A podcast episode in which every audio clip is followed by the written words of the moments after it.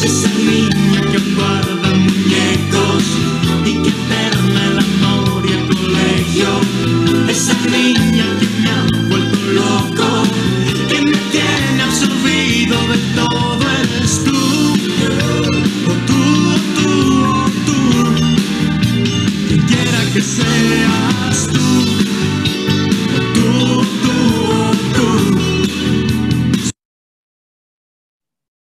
Buenos días, buenas tardes, buenas noches, o sea, en la hora en la que estés escuchando este podcast de confianza, el Mi Reinal. Yo soy Alejandro Holguín, tu presentador de confianza. El día de hoy nos encontramos con una personita muy especial. Alexis, ¿cómo estás? ¿Qué pasó? ¿Cómo es? Yo, la verdad, me encuentro muy bien, estoy excelente. Eh, ¿y tú cómo estás? ¿Cómo te va este día? Muy bien, Alexis, aquí ya estrenando la segunda temporada de, del Mi Reinal. Que se titula, Felicidades. para los que me están escuchando, la Hazte un cabrón. ¿Y por qué es esto? Más adelante se los voy a ir contando el por qué el nombre de esta segunda temporada y sobre todo los invitados que van a estar. Sobre todo vamos a intentar que sea una temporada con invitados muy reducidos, pero que te hagan un cabrón. Entonces, vamos a empezar. Alexis, sobre todo, yo creo que la gente que te conoce te topa porque eres DJ, ¿no? Entonces, este, platícanos de dónde empezó todo esto. Pues mira, sí, mucha gente me, bastante gente me conoce por, por ese medio. Pues mira, mm, toda mi vida he escuchado, pues vaya, música electrónica. Eh, vaya, todo esto viene de, de mi mamá, que a principios de los años, ¿qué serán? No, no recuerdo bien las fechas, 2015, 2016. eh, pues vaya, ella me ponía diferentes artistas de música electrónica, como tales pueden ser Skrillex, eh, eh, ¿qué más puede ser? Eh, Digi Agostino, eh, todo como muy centrado en ese, en esos géneros que en su particularidad son muy diferentes, pero que en cierto punto se llegan a, unir. Eh, de pequeño me ponía mucho esa música. eh, respecto al tiempo fui como eh, evolucionando. Cuando tenía 10 años, ahorita tengo, voy a cumplir 16, el 28 de junio. Tenía 10 años, pues me descargué una aplicación ahí en el celular, ¿no? Yo dije como, pues vamos a ver qué, Ujú. qué onda, ¿no? Una aplicación de, para DJ justamente. Y pues vaya, una aplicación me llevó a empezar a producir, a comprar mi pequeña controladora. Y vaya, así, así empezó todo. Así empiezan todos. Oye, Alexis, cu- cuéntale a la gente cómo nos conocimos. Que nos conocemos ya, Ay, no somos íntimos, pero sí nos conocemos ya hace tiempo. Ya, desde hace rato, pues bueno, rato. a ver, te- te- te- yo sí lo recuerdo muy bien, entonces te voy a dar hasta, hasta detalles. A ver, yo dime, cuéntalo, recuerdo, cuéntalo, cuéntalo de ese chamaquito claro que gordito sí. que era yo. caguengue. Ay, cálmate, cálmate, cálmate. Pues mira, tú y yo nos conocimos en un curso de verano del ITAM, desconozco el año, Está em, y tan. sí, el famosísimo ITAM. Recuerdo que nos conocimos porque pues estábamos en el curso, ¿no? Los primeros días nos habían pedido unas pinturas, algo así, yo recuerdo muy bien. Ah, Y pues yo no conocía a nadie. Entonces, ah, no, no, me, acabo- me acabo de acordar. Unos días antes de eso, de, de que nos pusieron a pintar, eh, pues yo te, como que te empecé a hacer plática, ¿no? Tantita plática así como de, no, pues, ¿cuántos años tienes? ¿Qué, qué te gusta hacer? Sí, ¿no? Ya, o sea, lo básico, las preguntas Pero básicas. así. Entonces ya, unos días después nos ponen a pintar. Eh, te digo que me compartas de tus pinturas. Ah, de hecho, mira, todavía tengo, tengo el A ver, a ver. Este, o sea, nos, nos pusieron a cortar una, una, Ay, Dios mío. Bueno, está lleno de cosas, pero pues obviamente no Todo incluía pueden ver. Y pues sí, o sea, tú me prestaste tus pinturas y ya luego, pues nos fuimos acercando un poquito más, pero después ya como que cada quien se fue por, Por su lado. ¿no? Yo me juntaba con Entonces- unos ñoños, ¿para qué te miento, Alex? ¿Y sabes qué me acuerdo? ¿Te acuerdas de un niño? Mira, voy a sonar muy ofensivo. Estaba mencito, no sé si te acuerdas, gordito, mencito, chaparrito. No, no, no, Ah, no. bueno, se llamaba Axel. Eh, Kelly, si estás escuchando esto, te has, de, eh, te has de acordar de él porque te hizo hacer cosas. Este, No. bueno, pues la profesora Sí. que era Kelly, que era de, de Brasil, que para los que no supieran este curso de verano era como muy cultural, había gente de Internacional. Brasil, de Canadá, de muchos lados del mundo mundial. Pues este niño, pues llevamos esto, este niño Axel, híjole, Yo le decía, eh, creo que era autista, ¿eh? Fíjate, yo también era Ajá. cabrón. También me molestaba y yo lo agarraba de aquí y le decía, mira tu brazo de pozolero. Ajá. Oh, Me discaba y... Pero se aguantaba y, gritaba y aparte, "Ah", pero horrible. Y después me juntaba con otro, ah, ahorita que me acuerdo, Brian, sí, fíjate, ah, con cholos, ¿no? ay, Este, ese niño, me acuerdo que era alérgico al sol y siempre traía este manga larga. Me empecé a juntar con ellos y él le hacía también muchas cosas a este Axel. Axel, estás escuchando esto, una disculpa de antemano. No fue nuestra intención hacerte bullying, sí, ya. querido autista genérico. Este, y luego me junté con unos niños que quién sabe qué eran de ellos, que eran hermanos, curiosamente, este, este, súper gorditos chaparritos. Bueno, eso era, y me acuerdo que nos aventábamos pi- piñones, fíjate qué, qué, qué chistoso, nos aventábamos piñones. Y yo me acuerdo que tú te ibas a jugar a fútbol. Sí, sí, sí, yo, sí, estábamos en grupos totalmente diferentes. Yo, yo me iba a jugar fútbol en todos los recreos. De hecho, creo que las primeras veces sí te llegué como a invitar, pero tú me decís así como, No, no, no. ahorita, ahorita no. Entonces, pues no yo ya me, ajá, ahorita no. Y pues ya de ahí me fui acercando con, con esos, con esos chicos, ¿no? Que ahora, pues todavía, o sea, de, de repente les hablo, de repente ¿Es me de quién me acuerdo? ¿De quién? Uno que se llamaba, creo que Gael. Gael. Hoy creo que yo también. Era fan también de la electrónica y tenía de Marshmallow y varias Sí, cosas. sí, sí, ya me acordé. De él no, no lo, ya no tuve como contacto Yo, con yo él. lo tenía en Facebook, pero creo que me Ajá. borró. Oh, Eh, es si que estás digo. escuchando esto, chinga tu madre. Ah, no es cierto. Un Este, saludo. un saludo. Este, me acuerdo de eso, bien chistoso del curso de, de verano de, del ITAM. ¿Te acuerdas de Clanderson? Sí, sí, sí, me acuerdo. Ah, ese, ese muchacho. Todavía yo le seguía hablando como dos meses Sí, y después ya no me contestó. no. Bueno, pero vamos a dar contexto. Clear Anderson, Clander, ajá. Clanderson y. Era, era un chico, eh, pues brasileño, ¿no? Vaya. Brasileño. Em, igual que Kelly, pues nada, era un chico joven, igual, eh, brasileño, ya. No sé que, específicamente que vivía, que estaba Ajá. rentando un departamento en la calle que yo vivo. Ah, caray. No, pues ya. Ahorita ya no anda acá, ¿verdad? O sea, en México. ¿Dónde? Ahorita ya no está en México, ¿verdad? No, hace cuenta, lo que yo me enteré por él, que hace cuenta, Ajá. rentó en unos edificios que están aquí, que no están muy bonitos, pero te cobran la renta como si fuera de oro. Este, ya se cuenta, se quedó ahí hasta que terminó y de hecho ya le urgía irse porque ya se le iba, ya se le estaba acabando el dinero. Porque para los que no saben, el peso mexicano, así como lo venden devaluado, es carito. Entonces, este, Sí, claro. digamos que sus soles, me dijo que un sol eran aquí como 3, 4 pesos. Ajá. No, soles no, reales, los reales este, de Sí, Brasil, porque eran los, los soles son bolivianos, no, no me acuerdo. Peruanos. Esos, de los palomeños. Es que comen palomas. Eh, saludos. Sí, sí, sí. Por cierto, Blumen ya patrocínanos. este, Ah, claro, claro, ¿no? Ya. ya- ya, hablando de, este, bueno, Pues de eh, una vez. de una vez. Este, bueno, este Clanderson vivía ahí y me lo topé una vez en la noche que por aquí hay un Oxxo, aquí abajo. Y lo topé ahí en el Oxxo, que no sé qué, varias veces. Y también lo urgía porque necesitaba una mochila y andaba preguntando en dónde podía comprar una buena mochila. Y también le urgía un cargador. De eso me acuerdo mucho de Clandes. De Natambú, ¿te acuerdas de Natambú? No, no me acuerdo. Recuerda, raro. Ese muchacho trabajaba en un Starbucks Ajá. allá en Canadá y súper buena onda. Yo le di como cosas mexicanas y súper encantado. Ah, era uno alto de, de güero, ¿no? Alto, mira, voy a ser muy despectivo, de raza negra, Ah, ya me acordé, ya me acordé. que tenía los No, ojos azules, sí que hacían bullying, que, que decían que parecía paleta payaso. No, qué mala onda, no sean así. Sí, sí, sí. Y me acuerdo que pobrecito se lo agarraban de menso para que fuera a la tienda y eso. No, pero me caía bien. Era Era buena onda. buen sujeto. Bueno, es buen sujeto todavía. Ya no lo, ya no lo, Pero- le hablo, pero se me, me caía Pero bien. si le llego a hablar, yo creo que sí me contesta. ¿Tú crees?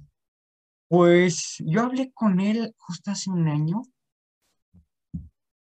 Con, ¿te acuerdas del Adrián Ayala? Adriana Ayala. Me suena, pero no. La del. Salvador, la que era la jefa del grupo. Ah, ya me acordé. Era una chica salvadoreña. Salvadoreña, súper buena onda, lindísima. Todavía este, mm, le hablo, tiene un buen tiempo le hablo, pero es muy buena onda, súper creyente, eso sí, ¿eh? No, no, no sabía eso de ella. Súper creyente, súper buena onda y todo. Quiere venir a México, pero el problema es que, para los que no saben, dato aquí, dato que este, estás visa para entrar a este hermoso país. Wow. Entonces, pues, creo que no se la han dado, no sé. Yo me quedé que todavía estaba en trámites de visa. No, yo recuerdo que le pedí su número de, en el celular que tenía antes, ¿no? Este, no, no, no. Eh, no sé si no lo apunté bien o algo así. Y no, este, no, ya no pude tener contacto con ella porque pues no tenía redes sociales. No tenía Facebook. sí, no, tampoco. Yo me hice el Facebook ahí. Sí, yo No, no te lista. acuerdas, no tuve Facebook hasta ese curso, me lo hice. ¿Te acuerdas de Munasa? Que era, Monasa, sí, sí, sí, sí, me acuerdo que era muchísimo. canareña, pero creo que israelita. No sé, o sea, yo nada más sabía lo, lo de canadiense, pero hasta ahí, o sea, no, nada más. Musulmana, creo que era su religión, algo así. ¿Te acuerdas de? Bueno, el punto es que si ahorita nos vamos a poner a recordar gente, nos vamos a acabar. Sí, no, Pero ese curso fue muy bueno porque a mí me, dato curioso, me metieron para que conviviera. no vida, o como, cuéntanos. No, no ¿Eras una persona asocial o qué? Pues, curiosamente, yo a las pocas personas que le hablo, mira, y te puedo decir que me digo bien, los puedo contar con la- los dedos de la mano. Muy bien, muy bien. Afortunadamente creo que puedo decir lo mismo. Yo, yo Te estoy soy en una persona, cinco. ajá, cinco, Pero- o sea, cinco, con los que hablas así bien. Bien, así, bien, bien. Sí, porque pocas personas, ¿eh? Eh, pero bueno, me metieron en ese curso para que convivas. Sí, sí, ¿A ti sí. por qué te metieron, Alexi? ¿No te crees? Pues en realidad, eh, pues estaba más chico y como que sí, igual, ¿no? O sea, pues veías, no sé, pues que jugaban fútbol y decías, no, pues estaría padre venir acá un rato a jugar con ellos, ¿no? Pero mis papás eh, era, me decían que era para que practicara mi inglés, ¿no? Vaya, ahorita mi inglés no es como el wow, pero digo, tampoco estoy tan mal. Si, si hablas, three. pues sí. Sí, claro, sí, ya, eso sí los domino, entonces ya estamos de otro lado. Pero en general me mandaron para eso y pues para hacer como amistades, ¿no? Eh, o sea, con, ya sea con los alumnos o con los profesores que, pues ya dijimos, son internacionales. Bueno, eran internacionales. Profesionales. Pero sí, ese curso fue muy chistoso y creo que ya nunca lo volvieron a hacer, ¿eh? Según yo sí, pero no, sí, porque yo fui el año, el, el año siguiente, no recuerdo qué año. Y sí, sí, sí, sí, sí ¿Y quién estaba en ese año? Ah, Pues mira, en mi salón ya ves que, vaya, para la gente que no sepa, hay diferentes salones que van por edades, ¿no? Hay como tres o cuatro Ah, sí, salones. sí, hay que especificar porque primero iban como los niños chiquititos, que parecían Sí. niños de ese tamaño. Y diría Natalia Shakur, los morritos grandes. Eran de que 12, 13. Y No sé, tres, y otro como de de 16, 16 a a, 18 años ya a eran muy 18, grandes. y ya. Y 18 ya era muchísimo. Y así como que ya vete de aquí, güey. Sí, sí, sí, casi, casi ni entres. Sí, Pero, y yo me acuerdo que nosotros éramos como el grupo entre, el, el de en medio casi, casi, o sea, no estábamos tan chiquitos, como 12, 13 años, no, no me acuerdo. Como El grupo, 10. el primero que el primer curso te conocí fue de, de 12 a qué? 14 años. Sí, que éramos Sí. los del medio, porque luego estaban los de abajo, que eran kinder y prima, porque kinder y primaria, y iba secundaria y prepa. ajá, exactamente. sí. Entonces, de ahí, de ahí nos conocemos. Pero bueno, Ya. cuenta lo que estabas diciendo del segundo año que ya... Ah, sí, sí, sí. Pues mira, en mi salón, que ya, pues ya, pues estaba ya en el salón de los grandes, ¿no? De los más grandes. En ese me tocaron dos brasileños eh, y una eh, venezolana, pero que vive aquí en México. Ah, Entonces, pues era un chico brasileño, se llama Lucas, todavía tengo su Instagram. De repente le hablo, no contesta mucho porque, pues, bueno, es como una persona muy pegada al celular. Otra con la que la, la también brasileña se llama Brenda, con ella hablo más seguido, de repente cada una o dos semanas nos hablamos para saber Ah, cómo estamos. Míralo, míralo. ¿Tú crees? Y con la venezolana, eh, Cada dos Pues, días. Ah, no, no, no, de hecho no hablamos tanto. Este, pues no, como no yo sé. quisiera. No, no, no, o sea, es que para empezar como que en el curso no nos relacionamos tanto, ¿no? Con este chico, con Lucas, que te digo, eh, sí, como que de repente llegamos a jugar fútbol o a compartir música, porque ya andaba como en esas andadas de, de guardar mi música y como que en playlists, de, aunque sea de YouTube, y enseñarlas, y ya. Entonces, por eso es pues la forma en la que más conviví con él. Y con Brenda, recuerdo que los últimos días igual empecé a como compartir música eh, y ya, pues de ahí me dijo, ah, pues pásame tu Insta y ya lo seguimos. Y pues ya, hasta la fecha estoy yo con ella. Pero con la que sí no conviví tanto fue con, se llamaba Oriana, la venezolana. Ori, Ori le decían. Entonces con ella no, no, pues no, o sea, como que no, no hablamos mucho durante el curso y pues sé cuál es su Insta, sé cuál es su Face, pero hasta ahí, no nos hablamos. Pero respeto. Ah, Sí, o sea, bueno, pues ¿cómo fue ese curso, Alexis? Porque yo juré que ya no hubo. Pues la verdad, bueno, o sea, digo, yo esperaba como que sí esperaba más como que ahora sí, más conscientemente el inglés, como que no sé, uno canadiense, uno, no sé, uno estadounidense, Ah. Eh, uno o una, pero no, o sea, pues me tocaron portugueses, bueno, que hablan el idioma de portugués, y pues Ori que hablaba español completamente, ¿no?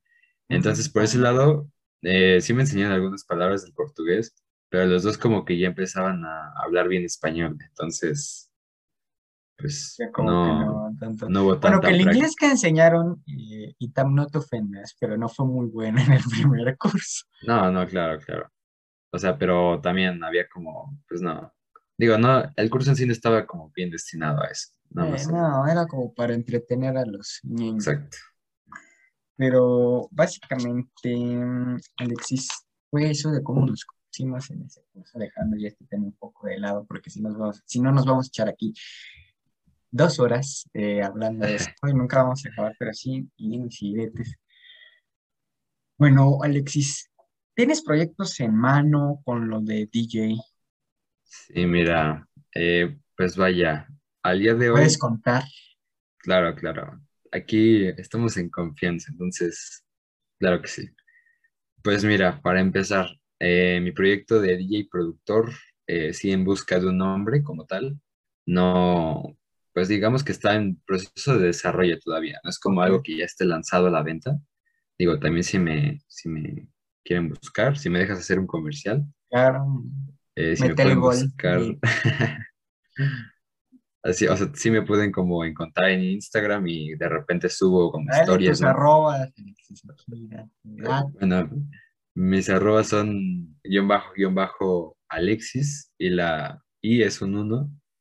Entonces, ese es el nombre provisional. Eh, pues vaya, todavía estamos en vías de desarrollo. Yo estoy aprendiendo a, a producir completamente. El lado de DJ también. Pero pues son muchas, bueno, más en producción son bastantes cosas las que se tienen que aprender para, para que llegue a tus oídos por Spotify o De hecho, esta es su cuenta SoundCloud. de Lexis. Vamos a enseñarles por medio Claro, No, no les vaya a dar epilepsia. Este, subí esta historia hace 45 minutos. No les voy a dar epilepsia. Ya, nos metemos a comerciar de. ¿eh? Yo creo que sí es, sí es peligroso para las personas que tienen epilepsia, ¿no? Bueno, este, ay, no Y estoy yo. Este es el Instagram de Alexis. Sí, sí. Un En vacío. postproducción, ya que aparezca ahí el pantallazo, pero Sí, claro. esto es el, el Instagram de Alexis, eh, no, no apto para epilépticos, pero no apto para personitas. Este, bueno, entonces tienes ese proyecto en puerta, Alexis, de sobre todo ya ponerle un nombre a tu proyecto de DJ y productor. Sí, Ya claro, profesionalmente puedes decir eh, que ya quieres avanzar a entrar a Spotify, a Deezer y a todas estas plataformas. Pues mira, como te decía, lleva un proceso a la hora de producir no complicado, sino tedioso en lo que se tiene que hacer, ecualización, compresión, masterización y demás cosas. Eh, por esa parte, sí me gustaría lanzarme, pero yo creo que todavía falta unos meses para eso. Entonces, esperemos que este podcast salga pronto y si no, pues ya estarán escuchando Claro, Ah. claro. a DJ y Alexis, eh, descabezan el epiléptico. No, no, no. Epiléptico no todavía. Todavía no. No, no, no. Eh, bueno, Alexis, eh, te voy a hacer una pregunta que casi siempre. ¿Qué opinas de TikTok México? Pues mira, mm, la verdad, la verdad, es una aplicación en la que de repente o en fin de semana o paso mucho tiempo o entre semana no la checo porque estoy clavado con la producción. Pero eh, las, las veces que me he metido he notado como que hay di- puntos de vista muy, muy, muy diferentes. Eh, y vaya, pues, ¿qué te puedo decir? Me gusta en la forma en cómo la gente de cierta forma se patrocina, hace llamarse, llamar, mejor dicho, la atención. Y me, me gusta por esa parte. Pero por otra parte está como este lado, una toxicidad, eh, vaya, muy, Muy bueno. casi, casi radioactiva, ¿no? Porque, eh, pues hay ciertas personas, yo digo, ¿no? Yo, bajo mi, mis ideologías, Me bajo mi eh, jurisdicción. hay personas que a veces frustradas, ¿no? Pero digamos, no, no simplemente pues, en temas de música o algo así, temas, no sé, más polémicos de, feminismo, de racismo, de, no sé, fascismo. Por esa parte, eh, es un caos, a veces es un, es un caos, a veces ves peleas interminables, eh, TikToks buenos, TikToks malos, TikToks eh, que merecen más apoyo, contenido de valor, contenido no tanto de valor. y vaya, De todo, ¿no? De todo, de todo un poco. Forma. Y pues sobre todo esta toxicidad de TikTok México, este afán de cancelar hasta caricaturas que a mí se me hace una reverenda tontería. ¿Qué me puedes decir sobre esto? Pues mira, la cultura de la cancelación, yo creo que eh, pues nunca, no creo que nunca sea buena. Eh, digo, eh, tal vez haya excepciones, pero habría que pensarlo muy bien. Porque vaya, si te das, si te das cuenta, cancelar a una persona, si, si me cancelaran a mí, ¿no? Por ejemplo, por, no sé, porque puse una letra misógina, vamos a suponer que, que yo jamás haría eso, porque claramente no, no produzco Nunca ningún digas tipo nunca, de... Alexis. Bueno, bueno, bueno, vamos a, suponer que yo, que yo produzco esta, esta canción con una letra misógina y me terminan cancelando. Eh, creo que depende mucho de mi estatus social y de mi estatus de seguidores si voy a ser totalmente cancelado o simplemente me van a cancelar. Pero en realidad, pues, una va a ser como- refunado, mano. ándale, sí. O tal vez sea como una cortina de humo, porque si te pones a pensar, eh, digo, hay varias polémicas ahorita, ¿no? Ah, sí. sobre el agua, sobre el día cero, y ya si te pones a pensar más a fondo, en realidad, pues, eh, o sea, ¿qué, qué tanta conciencia genera ese tipo de contenido? Que, o sea, vaya, me salí un poco del tema, pero lo que quiero ir es que de nada te va a servir que te hagan un video, pues si no le vas a hacer caso, al final de cuentas, no puedes como llevar una, un control sobre todos para decir, ah, te cancelo a ti, y que automáticamente quede cancelado por completo, ¿no? No, no Hay puede. personas con millones de seguidores y que casi, casi, o sea, yo no, yo a veces no le encuentro como tanto el atractivo a cuentas con millones de seguidores. Vaya, también no son mis gustos, yo no, yo no bailo TikToks, no, no, no, para nada. Entonces, por ese lado, ay, En que, público no lo hago, pero en privada. ah, ah, digo, ya si es una fiesta o algo así, pues sí, no, pero vaya, a lo que me refiero es que son muchas las las probabilidades, las variables son infinitas. Entonces te digo, o sea, si vas a cancelar a alguien con millones de seguidores, posiblemente pues va a quedar cancelado, ¿no? Pero gente nueva va a llegar a la plataforma, eh, se van a dar cuenta de cosas, van a ver. Al final de cuentas termina siendo una opinión totalmente subjetiva sobre el asunto. sobre las cosas de la cultura de la cancelación. Oye, Alexis, tu opinión sobre el feminismo, este movimiento que ha causado tanto, Tanto revuelo. tanto revuelo. Yo la verdad, te voy a decir muy sincero, al principio eh, sí me, digo, empecé a pensar, ¿no? Así como con esto de que la iconoclasia, los monumentos, los grafitis, pues la verdad no, mi mente no lo, no lo procesaba mucho, muy bien, pues era como un tema que dejaba pasar, ¿no? Pero en estos meses que hemos estado en cuarentena, pues me puse a pensar muchas, muchas cosas sobre este tema. Y vaya, puedo decir que al día de hoy mi opinión es que cada quien es libre de hacer lo que quiere, que, bueno, yo no soy mujer, vaya, soy un hombre, pero que hay veces en las que si reprimes tanto algo, que en este caso es un género, en algún momento va a explotar, ¿estás de acuerdo? Así. Entonces, entonces una por ese cosa, lado, y algo que les va a arder a muchos que nos estén escuchando. Pues el movimiento LGBTIQ y más han logrado más haciendo marchas pacíficas, han logrado más con esta marcha tan hermosa que es de colores y todo esto. Han logrado más así, si te pones a pensar. Lograron su matrimonio, lograron un buen de cosas haciendo marchas pacíficas. Y eso es lo que yo digo, oye, las feministas bien podrían hacer eso. Y a los gays los han perseguido más y los han matado más por siglos.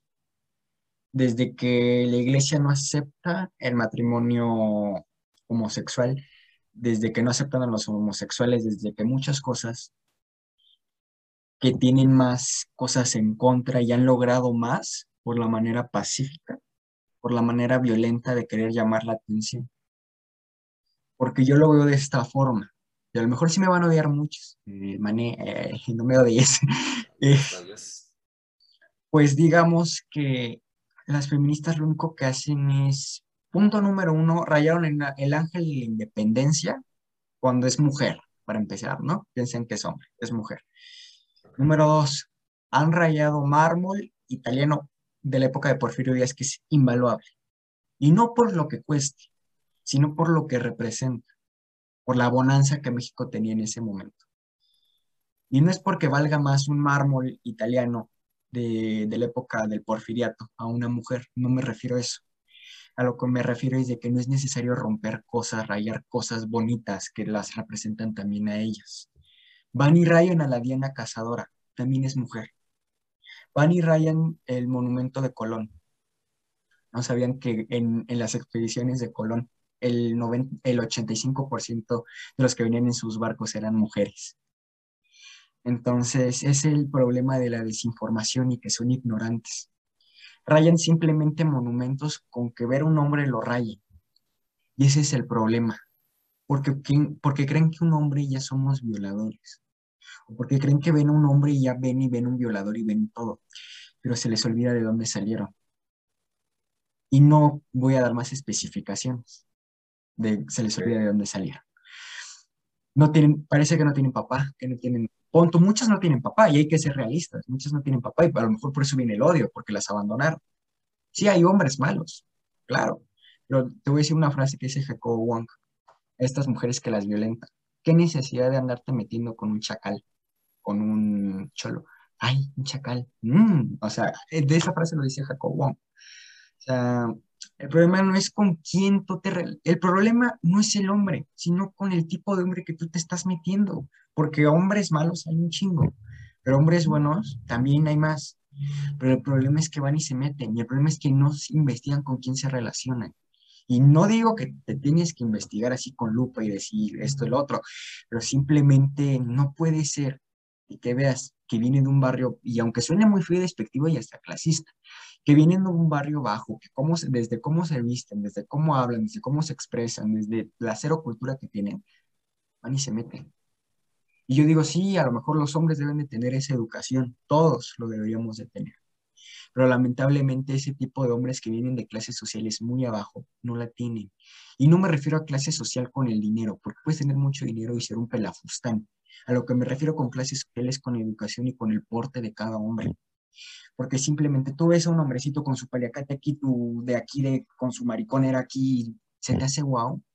Discúlpame, amiga, pero te estás metiendo en la boca del lobo. Y, y no es porque todos los hombres que se visten así sean así, pero por lo menos el 95.9% de ellos son así. Entonces, ¿sabes qué? Busca un hombre y ahí viene un chiste muy, muy, que a lo mejor es muy inverosímil y pido disculpas. Qui- ¿Quieres que te pegue, te embarace y te abandone con esos actos? O simplemente quieres vivir con tus suegros, y es un chiste de Franco Escamilla. ¿Ya que, ya que vamos con este contexto? Pues número uno, es un movimiento que ha sido muy violento desde que empezó en Chile, eh, pues desde los 2090 que se empezó en Chile y empezó a fortalecerse entre mediados del 2017 hasta esta fecha. Y llegó a México como en el 18, 19, si no mal me equivoco. Ajá, porque fueron cuando más empezaron a resaltar. Sí, claro. ¿Qué empezaron a hacer? Rayar, romper y todo. Y lo estaba hablando con mi papá hace poco, que íbamos en el coche y vimos a una muchacha indígena que estaba pidiendo dinero. Estamos diciendo, ¿y dónde están las pinches feministas para ayudarle a esta muchacha? ¿Quieren igualdad? Pues es parejo, no solo para ti, es parejo.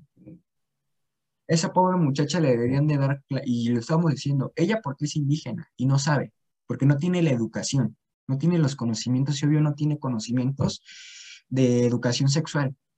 Y por eso van y tienen muchos hijos, y hay que ser realistas. Por eso en los pueblos y todo se debe de educar eh, sexualmente, se debe educar de todo para evitar de que tengan más hijos y vayan y los suman en la pobreza. Y no es porque, ahí va el clásico de, dices porque los pobres no deben de tener hijos. No, si tú ves cómo No. estás económicamente hablando, Sí, claro. no te vas a arriesgar con un hijo, porque un No, hijo no, es una responsabilidad y es carísimo tener hijos. Muy grande. Entonces, y aunque suene feo, si tú ves tu situación económica, no te avientas un hijo. Si apenas ves y tú cómo te puedes mantener, no te lo avientas. Y gente pensante no se lo avienta. Pero ahora volvemos a lo mismo del tema pasado. La gente que está en los cerros y todos estos lugares, obvio no saben, no tienen la educación sexual o simplemente los hijos que Dios me dé, discúlpame, pero no. No son los hijos que Dios te dé, más bien los hijos que tú quieras tener, porque hay personas que por más que quieren eh, tener un hijo, no pueden. Ahora van los que son pro vida y todas estas cosas del aborto y todo, del aborto y todo. ¿Sabes qué? Sí, que aborten, que- o prohibir el, arbo- el aborto y todo. Pero ¿sabes qué? El aborto sí debería de ser este, ilegal.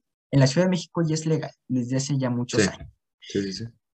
Yo digo, sí, a lo mejor en los estados. Yo hablo personalmente desde que estoy en la capital del, país y que es un lugar muy bonito y súper desarrollado. Pero realmente, pues es gratis, nomás viene un chiste de un comediante, Carlos Vallarta. Le dice, tienes, ningún error en la humanidad ha tenido 14 semanas para poderse arreglar. ¿Ya qué es esto?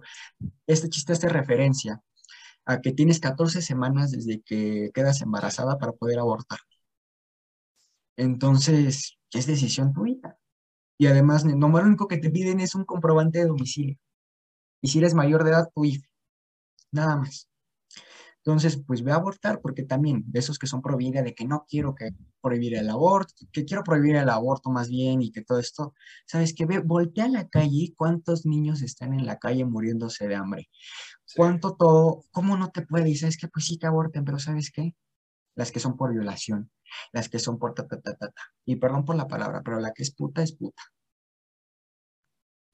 Más no puedo decir.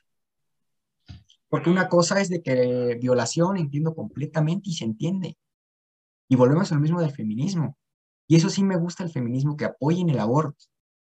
Y que se haga en todo el país, no solo en esta zona de la Ciudad de México. O en algunos estados, por ejemplo Nuevo León, que es muy este, conservador. Pero porque ahí la, y realmente hablas con gente que es de Nuevo León y dice, la, la iglesia o más bien la religión es un estilo de vida, más que un cumplir. O sea, deberían ajá. hacer en todos los estados la ley. Pero también, pues, vamos a hablar de un tema ahorita. eh, los gobernantes que tenemos es el reflejo del pueblo. Y es el reflejo Ajá. de ahorita el presidente pendejo que tenemos. Ese es el problema. Pero ahora volviendo un poco ya al tema de, de esto, ya para dejarlo sí. poco de lado. Yo me, ajá. me quiero Es- regresar un momento Sí, a ese tema del, del feminismo. perfecto. Pues mira, número, número uno, ¿no? Este, respecto a las feministas de lo que decías de igualdad, ¿no? Eh, bueno, ya a veces ya, ya no sé cuál es el término correcto, solidaridad, equidad o igualdad, pero bueno, No, no se sabe. vamos a decir que, digo, eh, me he topado con temas como de, de me, me hiciste recordar de, pues de que no, no por apoyar, no, mejor dicho, no por tener como diferente definición, definición, perdón, el feminismo vas a ser más o menos feminista. Para, para lo que a mí, para lo que yo puedo decir sobre ese tema, y digo, también me estoy como arriesgando, es que no, no hay mujeres ni más ni menos feministas, simplemente hay, eh, pues se cambia un poco la creencia porque vaya, una idea, una ideología para evolucionar nunca, nunca, absolutamente nunca va a ser plano, siempre va a tener sus diferentes, pues digamos, no estados, pero sí va a tener su evolución, tal vez tú pienses que eh, no rayar, digo, que rayar un monumento te hace más feminista, o tal vez tú pienses que eh, rayar un monumento te hace menos feminista, ¿no? A mi parecer, yo creo que existen diferentes tipos de feminista, feministas, de feministas, perdón. Feminismo, ¿no? Y que, sí, y, y que cada quien lo, lo, ejerce como quiere, ¿no? Sí, cada porque, uno. Mira, cada quien, por ejemplo, ahorita me voy a aventar a varios haters. El problema de, para mí el feminismo no es decir, vamos a rayar, vamos a romper, vamos a hacer todo. Este, el- la última marcha del 8 de, de marzo, creo que sí, el Día de la Mujer que fueron, Sí. iban a rayar y a quemar Palacio Nacional. Entonces, obvio, gobierno, pues protegió Palacio, como cualquier gobierno lo va a hacer. Obvio que, por, por ejemplo, tú si te van a decir, van a rayar tu casa, pues obvio pongo bardas, pongo lo que sea, ¿no? Que cuidas lo tuyo, ¿no? Digo que, digo, ¿qué se ganan queriendo quemar y rayar Palacio Nacional? Bueno, ahora este, le cambiaron el nombre, ignoro cómo, le- cómo ahora le haya puesto este López Obrador. Eh, ¿qué se ganan quemando Palacio Nacional? ¿Qué se ganan, qué se ganan eh, rayando Bellas Artes? ¿Qué se ganan quemando eh, Palacio de, de Gobierno de la Ciudad de México? Lo que voy es, Ajá. A ver, sí, dime. eh, no tiene, digo, sí, exprésate, este país es de libre expresión, pero no hay que confundir la libre expresión, la libre expresión con el libertinaje. ¿Y a qué me refiero con el libertinaje? Ellas van, quiebran, al otro día o ese día, y es lo que más coraje me da, las imágenes que se divulgan de adultos mayores o de cualquier persona arreglando, y perdón por la palabra, el desmadre que hicieron. Y mujeres que están arreglando eso. Entonces, ¿sabes? Si tú sabes que tú vas a romper y lo va a arreglar una mujer, sabes que no lo rompo porque si tú eres feminista no lo haces porque pues es tu hermana, como ellas mismas se identifican, ¿no? Es a lo que yo voy, o sea, es un tema muy complicado porque tengo madre, tengo, no tengo hermanas, eso sí, sí, no, si me la quieren mentar, pues no tengo hermanas, güey. O sea, Sí, sí, claro.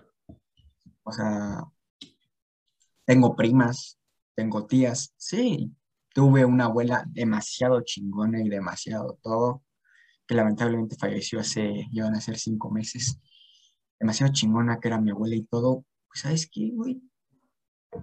O sea, y mi abuela está todo y eso, fíjate que a pesar que era una mujer de ya 81 años, 80 años, era de pensamiento muy abierto, eh, súper a favor de los LGBT y todo, pero decían, fíjate bien, mi abuela decía, de las feministas viejas. Y, pero bueno, no voy a meter a mi abuela en esto, porque también la van a refunar ahorita.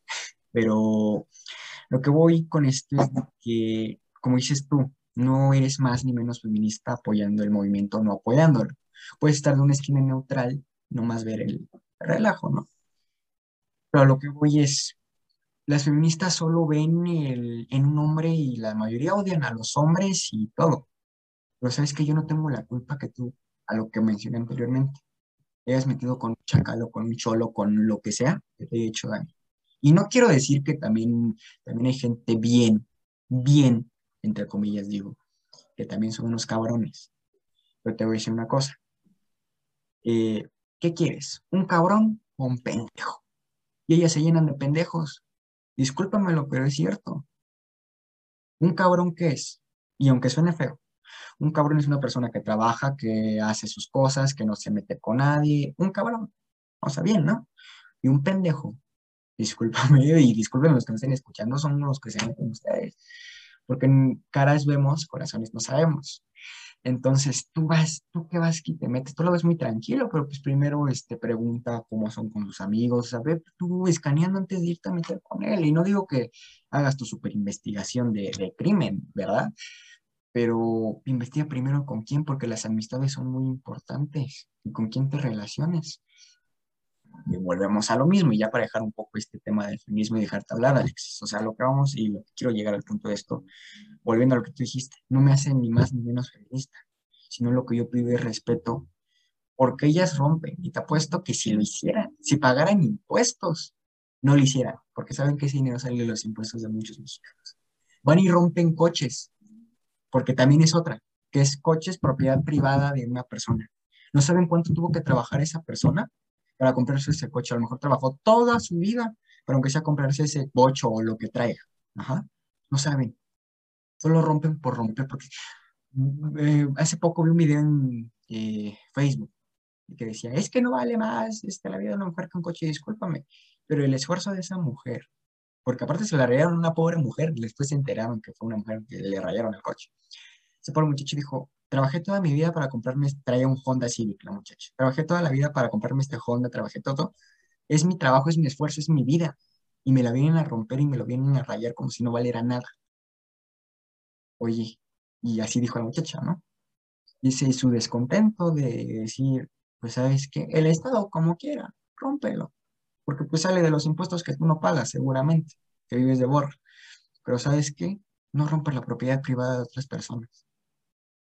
O sea, van y yo digo, ¿sabes qué? ¿Qué las fotos que han salido que rayan Sara, que rayan Pull&Bear, que todo dices, güey, no mames, o sea, son empresas que nada que ver, que nada que ver contigo.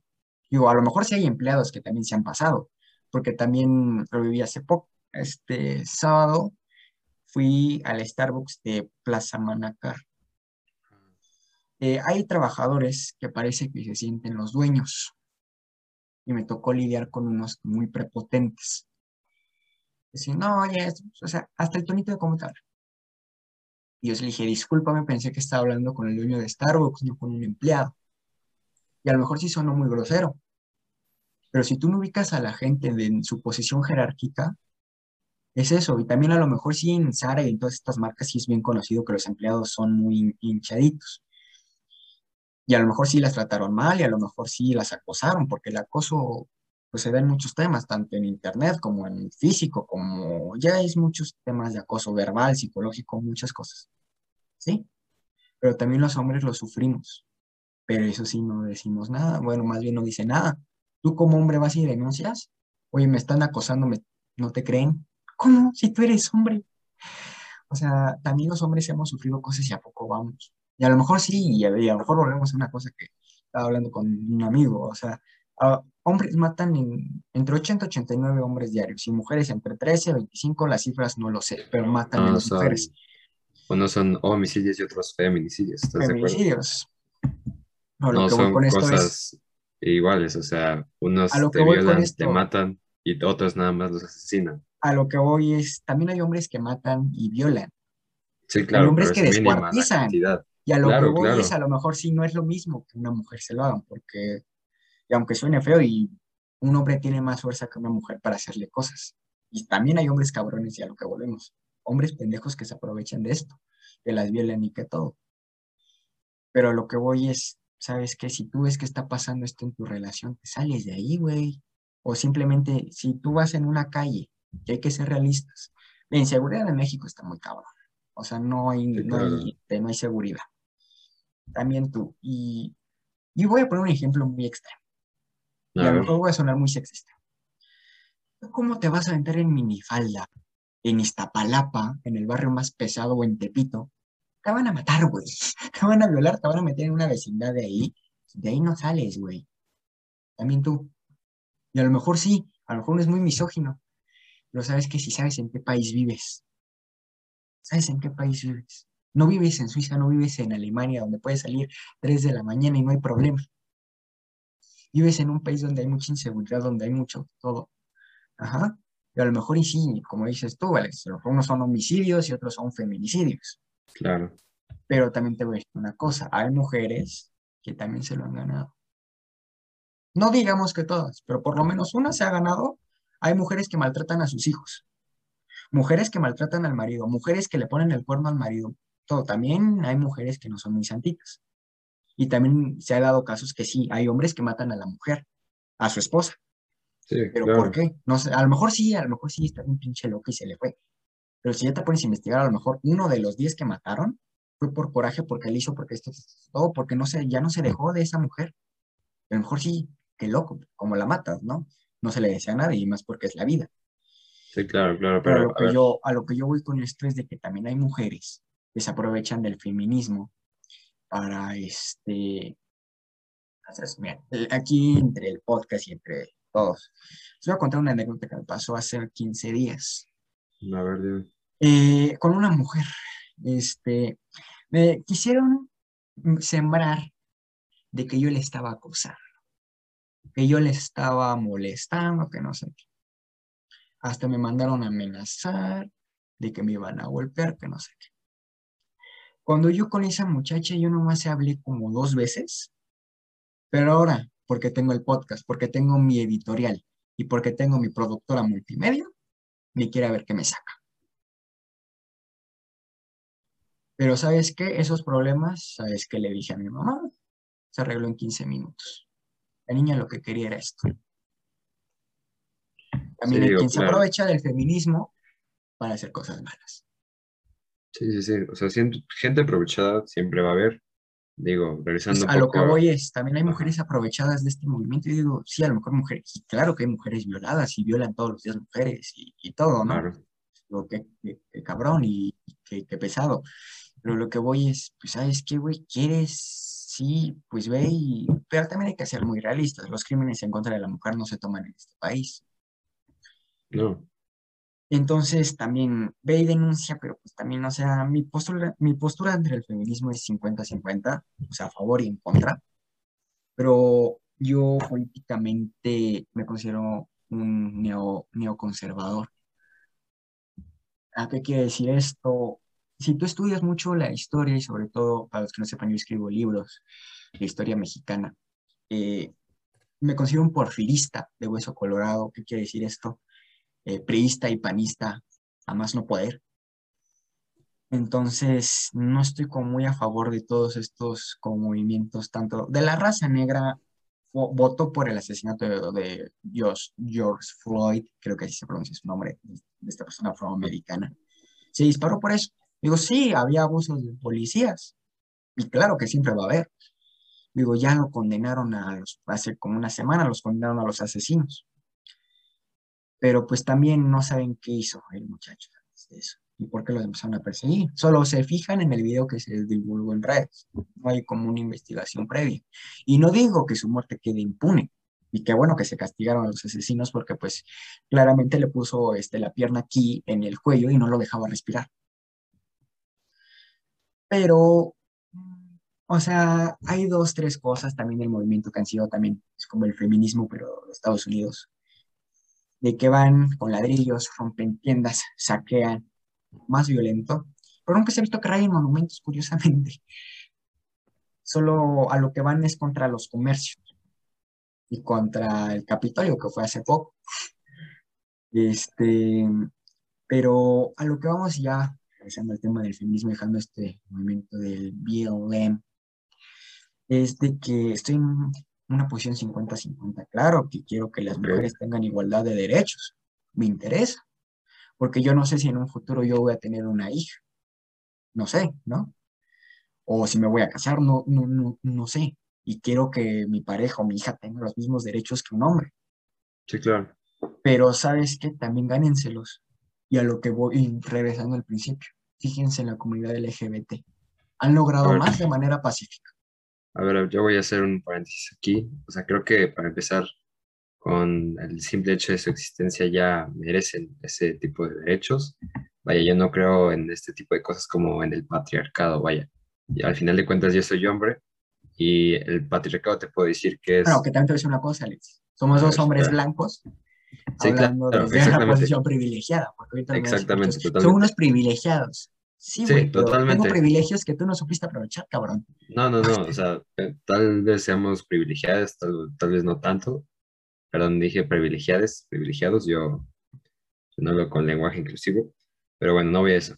Este, vaya, lo que voy es que es un contexto tanto social como un poco de religión. Entra como el tema religioso, volviendo rápidamente a lo de lo del patriarcado, no, no concluir. Vaya, somos dos hombres blancos con un cierto prestigio, privilegios, pero el chiste no es eso. para, no es- para abarcar eso. Dos hombres blancos que estamos enfrente de dispositivos electrónicos con posibilidad de acceder a Internet. Con exactamente. relaciones en redes sociales que muchos desearían tener. Claro, Eh, personalmente, ahora sí, por el burro por delante. eh, yo con una productora y con una editorial, con tu producción de, de videos, de DJ, de todo, estamos en posiciones privilegiadas y sí nos van a decir privilegiados. Sí, claro, o sea, eso lo entiendo, pero el chiste no es ser privilegiado, no. El chiste es saber ver desde el privilegio en este caso. Entonces, vaya, el patriarcado, a mi parecer, eh, yo no lo llamaría así porque hay, eh, o sea, si, si fueras mujer y si el patriarcado no te dejara avanzar lo suficiente como para, no sé, volverte millonaria, ¿no? Vamos a suponer, eh, vaya, habría tal vez más mujeres millonarias, pero te digo, vivimos en un contexto social y religioso que es muy diferente a otras realidades. Ah, Si me preguntas a mí, el patriarcado sería, eh, tú te quedas en tu casa y con eso te voy a recortar muchas, muchas, muchas eh, oportunidades seguramente. Y el Eh, clásico del patriarcado es para ellas el machismo, que tenemos desde Sí, sí, o sea, esa es otra cosa. Que es el hombre sale a trabajar y la mujer se queda con los niños, hace de comer, se la tienen de la chacha. Sí, exactamente. Pero Eh, yo creo ajá. que en la sociedad mexicana hay un matriarcado. No, no, para Hay nada. que ser, No, hay no. que ser realistas. En la sociedad mexicana hay un matriarcado, en la mayoría de familias hay un matriarcado. Si sabes que a lo mejor no es de que el papá, a lo que me quiero explicar con el matriarcado, es no de que el papá se quede eh, en la casa y vea a los niños, sino es de que ahora como que la mamá tiene más autoridad. Eh, sí, en los temas de familia, así lo tiene como más autoridad. Una mamá, Sí. Y simplemente porque dicen, es tu madre, y te callas, cabrón. o dicen, el papá como quiera, pero la mamá, eh, También puede ser, puede ser. Es a La lo que yo quiero dar el que ejemplo. O sea, en la mayoría de las, de las casas mexicanas, es, eh, para los que se preguntan qué me estoy poniendo, es gel. Y, eh, Sí, estoy agarrando mucho, entonces para no generar una contaminación. Pero bueno, regresando al tema, lo que voy es de que pues muchas familias mexicanas tienen como el matriarcado muy, muy marcado. Y sobre todo, pues tienen esta cosita de, ¿sabes qué? A la mamá, se- que no era antes así. Antes era el papá se respeta. Ahora es a la mamá la respetas, güey. Y se tiene como más marcado eso de decir, y yo lo digo, yo, yo era más pegado al lado de la familia de mi mamá. Entonces dice, oye, es cierto, ¿no? Y por ejemplo, yo con mi abuela, y lo digo, me llevaba de huevos. Y con mi abuelo sí lo quería mucho y todo, pero pues no, la verdad es que no. Y con mi abuelo era así como, ay, sí, sí, pero era mi abuelo. Y es a lo que me refiero. Ese es el matriarcado de decir, ya hay más respeto y más autoridad del lado este, femenino. Que claro, no vivimos en la mayoría del país así, porque si no, no estaríamos en estas condiciones en las que las mujeres están luchando. Pero a lo que voy, ya para dejarte hablar, Alex, es que sí, la mayoría de las sociedades a lo que quiero llegar es que viven en un matriarcado. Las familias, no la sociedad en sí, las familias. Pues mira, aquí en tu casa, eh, pues se toma, vaya, la, la- opinión de todos que, que quieren ir a comer, que, que o no. Entonces, por ese lado, por mi parte, no te puedo decir que hay un matriarcado, porque pues no, no lo he vivido, eh, ya sensatamente hablando. O sea, en mis cinco sentidos te puedo decir que aquí no hay un matriarcado en tu casa, ¿no? Pero bueno, regresando un poco a lo que te decía el patriarcado, eh, yo no le llamo patriarcado porque digo, no se me hace como una forma, no sé, no me gusta el término en sí. Ujú. Que tal vez tenga razón, sí, seguramente. Eh, como dices, ¿no? Dos hombres privilegiados aquí hablando sobre este tema, eh, que a- tal vez a alguna persona, alguna chica, algún chico, eh, no tengan ni la más remota idea. A lo que yo voy que eh, entiendo que hay diferentes tipos de posibilidades para todos y todas, eh, pero eh, pues vivimos en una sociedad que es bastante recortada. Por otra parte, lo que decías de los monumentos, sí, ¿no? Tal vez eh, el, el, pues el monumento, digo, Bellas Artes no, pintarlo no, no representa como que, tal vez no represente mucho, tal vez represente muy poco para otras personas, pero al final de cuentas, creo que nos habla de un contexto de opresión. Vaya, me voy a escuchar como, no sé, un video casi, casi explicativo, ¿no?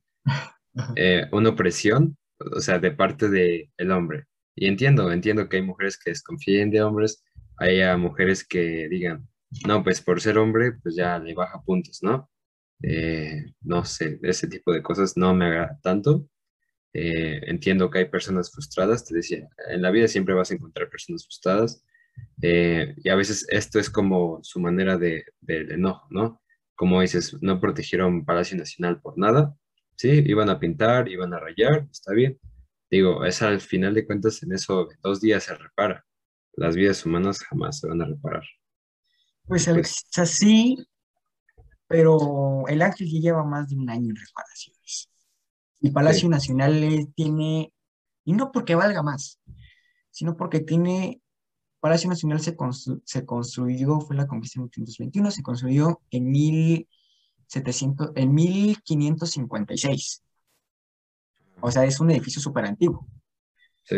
Y obvio, si el Ángel de la Independencia, que es de la época del Porfiriato, tiene 100 años, ajá, y ya, ya ha sufrido este, reconstrucciones porque en el temblor del 56 se cayó, que de hecho ahí viene una leyenda muy curiosa de que en esa época, como el ángel era de oro, cuando sí era de oro, cuando se había... Sí, claro.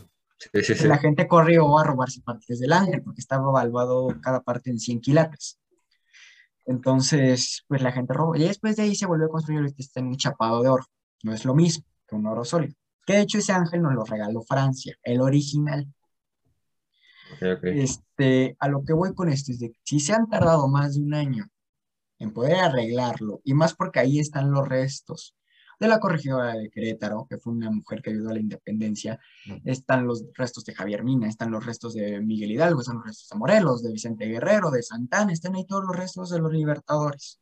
Y también por eso significa mucho, porque gracias a esos hombres y mujeres que lucharon, hay libertad en este país. Que sí, ha sido un, un cague de risa últimamente, ¿verdad? Porque con estos movimientos de Andrés Manuel contra irse contra el INE, que él solito se dispara en el pie, porque bien se sabe que todos los presidentes no, no quedan electos por el pueblo. El presidente que está se queda este, con, el, con el partido. Haz de cuenta. Peña Nieto, y vamos a ser completamente realistas. Peña Nieto, haga, da un momento. Ahorita este, vamos a eh, parar grabación aquí. Pero como te digo, este, López Obrador se disparó en el pie él solito con lo del INE. Y, volviendo a lo que te estaba diciendo, porque es bien sabido y si estudias las biografías de los presidentes y, lees un poco, por ejemplo, López Mateo se eligió a de la Madrid y así se la fueron llevando, ¿no? Sí, sí, sí. A lo mejor ahorita dije una pendejada, o sea, a lo mejor no López, eh, López Mateos iba antes de la Madrid, o sea, lo que me refiero es de que cada presidente escoge su sucesor. Y eso es de toda la vida, de toda la vida. Entonces, ¿qué pasó en estas elecciones? Como Ricardo Anaya iba a enjuiciar a, Peña Nieto por este que se descubrió de la estafa maestra después de López Obrador se vino a decir, yo fui, pero no huevos, te dieron para que le dieras carne al pueblo. Este, ¿Qué pasó? pues Peñanito no fue pendejo después de tan 18 años estar López Obrador chingui, jode, chingui, jode, chingui, jode. Pues obvio que le iba a dar la presidencia. Ajá. Sí, claro. Entonces, ahora viene a decir al INE, le viene a decir al INE que fue el que también avaló esa pendejada. Decirle, es que ustedes son unos, este, bueno, no ocupa la palabra tartufo porque es un indio. Y te voy a decir una frase muy buena de, de Maximiliano de Habsburgo. El problema de hacer eh, el gobierno del pueblo es que se puede hacer el gobierno de la chusma. Y el problema, y después esta es otra frase que dijo consecutivo esto, el problema de hacer a los indios gobernantes es que se va a hacer un gobierno de pobres. ¿Y qué está pasando ahorita? Pues, ¿qué te digo? No, no, no muchas cosas buenas. Ese es el problema. Bueno, no, no ¿Qué pasó? Mira, pequeño dejando estos temas un poco de lado para ir refrescando las aguas y no nos, no nos vayan a refunar. Este, ¿qué pasó con Benito Juárez? Este personaje que tanto idolatran los indios, porque yo en mis libros siempre menciono la historia india, que es la historia que cuenta el gobierno, la historia que se creen los chairos, la historia que se cree en medio mundo. A lo que voy con esto es de que Benito Juárez era un indio y es la raza. Y sí, la mitad de México somos mestizos. ¿Qué quiere decir esto? Español con indio. Ajá. O simplemente indio. Si hay quien se le ve más y a quien se le ve menos. Ajá. Sí. Y hay sí, sí, quien sí. es criollo, qué bueno, qué padre, que es este 100% este criollo, ¿qué quiere decir esto? Eh, español nacido en, o europeo, nacido en América. Qué Padre. Sí, claro. Pero pues la mayoría de este país somos este, mestizos, ¿qué quiere decir español con indio? Que anteriormente hubo ahí racita española y que sí se ven los toques. Ajá. Y que sí se ha visto y que a lo mejor, bueno, ese es otro tema. A lo que vamos con Benito Juárez y este personaje. Eh, Juárez era un indio zapoteca, es la raza, con la P. Un indio zapoteca, bajado del cerro Tampras, porque es la verdad. Sí, Eh, claro. le- la iglesia, tanto él decía odiar a la iglesia, la iglesia le patrocinó este, su carrera de, de derecho para ser abogado. Entonces, o la odias o también vives de ella, cabrón. Entonces, este, cuando él llega a ser presidente de la Cámara de Diputados, cuando se hace la constitución del 57, eh, pues eh, es como un Ford, que era el presidente en ese entonces, dice, ¿sabes qué? Esta constitución tiene mano metida de Juárez. Qué pinche casualidad que vienen establecidos este, quitarle las tierras a los indios para entregárselas a diputados y senadores de ese entonces en un artículo constitucional. Expropiación de tierras. Entonces empieza a dar cosas y dice, ¿sabes qué? Me voy a dar un autogolpe de Estado. Pero como tampoco no se leyó muy bien la constitución, eh, el presidente de la Cámara de Diputados y de Senadores en ese entonces era Benito Juárez. Entonces, al momento que se daba un golpe de Estado, al no haber gobernante, pues el presidente de, de la Cámara de Diputados y Senadores tomaba el poder. Entonces, ¿qué pasó? Pues viene Juárez a decir, ahora yo soy el presidente, cabrones, no en pocas palabras. Se chingaron. Sí, claro. La pendejaste, te chingates. Entonces, ¿qué pasó? Eh, pasa esto, entonces como Ford dice, ah, la madre. Entonces, los conservadores dicen, ¿sabes qué? Ser liberal no está tan cool porque como que Juárez es medio abusivito. Entonces empieza a desatar la famosa guerra de reforma en el 58, que se empiezan a dar las leyes para el 60 y tan, para el 50 y tantos, casi 60 las leyes de reforma, si no mal me equivoco, de 1800, que son ley Juárez, ley, bueno, todos tienen, de los que les hicieron, tenían su nombre, ley Juárez, eh, ley, la más famosa es la ley Juárez. Bueno, a lo que vamos con esto, que son reformas a la Constitución que le quitan más poder a la Iglesia. Pero realmente la Iglesia se levanta en armas porque se da cuenta que Juárez es un cáncer para la, para la, para la nación. ¿Y qué pasa? Miguel Miramón, que él sí fue un verdadero niño héroe, los que nos pintan de Juan Escutia, Juan de la Barrera y Juan de las Pitas, no, no existieron. Ese fue un mito creado en el gobierno de Juárez para poder este, levantar los ánimos patrióticos ya que había sido, una guerra tremendamente horrible con Estados Unidos. Entonces dijeron, "Ay, pues para no quedar como pendejos, pues bueno, vamos a inventarnos esto, ¿no? Entonces, ¿qué pasa? Eh, Miguel Miramonte sí estuvo en la batalla de Chapultepec y él sí, dirían coloquialmente, él sí se la arrebó. Entonces hizo muchas cosas. ¿Qué pasó? Se levanta, él se nombra, también medio loquito, se nombra, se autonombra el príncipe de México. Entonces, un general muy listo, muy, muy todo, y sobre todo las ciudades que más se levantaron en armas fue Guadalajara, eh, Monterrey, Saltillo, con estas ciudades como súper religiosas que actualmente siguen siendo muy religiosas. Pero, ¿quién pero al hacer la guerra necesitas dinero, necesitas esto, necesitas un patrocinio. ¿Quién es patrocinio? El clero. Y como el gobierno andaba medio jodido, pues dijeron, no, pues ellos son los malos, no yo. Entonces, este, se levantan en armas. Es, toda esta historia que te estoy contando, Alex, que le estoy contando, viene en mi libro Temporada de Gloria. Viene todo esto como te estoy contando así, así bien. A lo que voy es con esto de que cuando llega, ya avanzando muchos años, cuando llega Maximiliano de Habsburgo con Carlota de Bélgica, pues llegan y ellos amaban mucho a México. Entonces decían, pues yo quiero ver a México bien. cosa que a Juárez no le pareció, porque estos me van a chingar y me van a quitar. Con la segunda intervención francesa, que se vio la poca debilidad y la poca estabilidad que tenía el gobierno de Juárez, porque Juárez era un cobarde, un indio, al fin de cuentas. ¿Y qué saben hacer los indios? Correr, porque si no viene el patrón y te chinga. Entonces se echó a correr, se fue al norte, entonces dijo, dejó la capital, entonces los conservadores dijeron, es el momento, traigamos a un europeo. Hicieron el segundo imperio mexicano. Llega Maximiliano con Carlota, pues muy fervor mexicano, llegan al puerto de Veracruz. En el 64, 65, llegan, también los trajeron a la oaxaqueña, porque dijeron, no los esperan. Ah, no, llegaron y los indios le tal cual los indios les escupían al, al que veían al pasar la carroza, la veía durmiente, que tenían los ángeles con el pito tapado. Así yo la describo. Esa carroza está en el, este, en el castillo de Chapultepec. Cuando pasaba esta carroza, los indios le escupían. Entonces, bueno, porque pues Juárez le dijeron, escúpanle, tal cual así. Eh, ¿Qué antigénico sería en estos días, verdad? Pero, este, a lo que voy con esto es de que Maximiliano perdonó deudas que eran mayores a 10 pesos. ¿Qué quería decir? 10 pesos era en esa época. Sí, no. Nada. Así de, debías la pinche vida, güey. Eh, Carlota hacía fiestas con, las altas, con la alta sociedad mexicana, cobraba la entrada, que eran 500 pesos de esa época, que era un chingo, ¿no? Sí, claro, sí. Entonces ayudaba a los pobres, a los campesinos y todo. El famoso paseo de la reforma, antes era el paseo de la emperatriz, porque curiosamente ese era directamente desde el Palacio Nacional hasta el castillo de Chapultepec, que es una avenida toda recta. Sí, sí, sí. ¿Y por qué era? Porque Carlota quería ver cómo llegaba Maximiliano de Palacio Nacional al castillo, que no se desviara. Y, justa, y justamente, ¿no? Está derechito. O sea, yo ya tuve la Iba oportunidad de ir, de subir y derechito. O sea, se ve. Al- al de, de la oficina a la casa. Sí, claro. Entonces, se de cuenta. Eh, pasa todo esto, se dan, se dan muchas cosas, la legión de los belgas, que también fueron de los belgas, se pasaron de verga. Este, en Amozoc queman el pueblo, en, que parece que en Michoacán o en Guerrero. Lo queman. ¿Qué se ganaron? El, el odio apache, el odio indio, que es muy cabrón.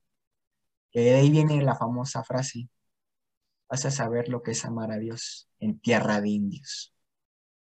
De ahí viene esa frase.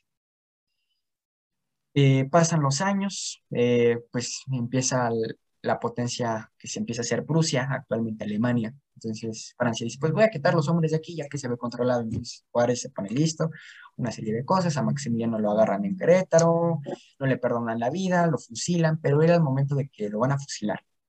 Lo estamos haciendo muchos años, ¿no? Esto lo estoy contando rapidito porque si no nos vamos a echar aquí tres horas.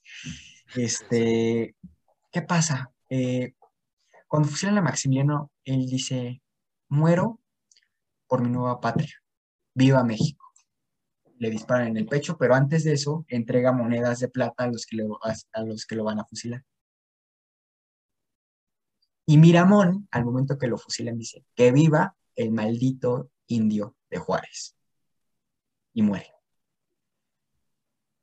Eso es muy significado de qué pasa cuando los indios están en el poder, cuando ven que alguien es superior, cuando ven que alguien este, sí les puede quitar este, su, su poder, eh, pues se empiezan a hacer muchas cosas eh, tontas. Estoy limpiando mi cámara, ¿eh? Para que no se asusten. Vi una raya horrible. entonces, Este, listo. Cuando ven que alguien viene a quitarle ese poder, me dice, quito la lleva. Este, cuando ven que alguien de verdad les puede quitar el poder, es cuando los indios se vuelven locos y es lo que está pasando en este momento con este gobierno. Eh, ahora nos vamos a remontar eh, a 1910 con el estallido de la Revolución Mexicana. Ahora espera, yo voy a hacer un pequeño paréntesis Dale. aquí, hablando sobre la religión, ¿no? Que la tuviste muy presente en esta conversación. Claramente, pues nos habla, aparte de que pues tiene ciertas creencias, no por algo es como eh, de repente temas de, de X persona, ¿no? De X comentario. A lo que voy es que, si te fijas en esta parte, em, hay cierto, cierta opresión hacia la mujer de parte de la iglesia y que de hecho lo viví, lo viví hoy. Eh, hoy en mi clase de, de fe, vaya, ya me desvié un poco del tema. eh, pero justamente de la Iglesia Católica, estaban hablando sobre los métodos anticonceptivos que son permitidos y no permitidos por la Iglesia, ¿no? Y casualmente todos los métodos no permitidos por la Iglesia es los que sí sirven, ¿no? Y todos los que sí están permitidos son los que o pueden causarte una infección, infección de transmisión sexual o quedas embarazada, ¿no? Eh, y pues es vaya, el tema. Mira, te voy a decir una cosa, Luis. Ajá. Eh, el problema de la iglesia y que actualmente está sufriendo es que no se ha actualizado. Ajá. A decir como un, digo, uno es conservador y te lo digo así, y te lo dije anteriormente. ¿no? Yo soy conservador sí, sí, por sí. la educación que llevo y por muchas cosas. Eh, pero, ¿sabes qué? No estoy pendejo. O sea, una cosa no tiene que ver con la otra. O sea, a lo que voy con esto, eh, Alexis, eh, finalmente el problema con la iglesia, y volviendo al tema, me estoy diciendo, eh, Sí. es de que la deben de saber predicar. Porque hay gente que de verdad no sabe predicar la palabra de Dios, hay gente que la interpreta como le viene en gana. Y ese es el problema, de que la interpretan como quieren y como se les da la gana. Y el problema con muchas escuelas, lo que le estás diciendo ahorita, es de que vienen a decir, no, ¿sabes qué? Esto sí está bien, esto, me estoy mintiendo la cámara otra vez, esto sí está bien, esto sí no está mal. ¿Sabes qué, güey? Pues todo está bien, no más que, pues, ¿sabes qué?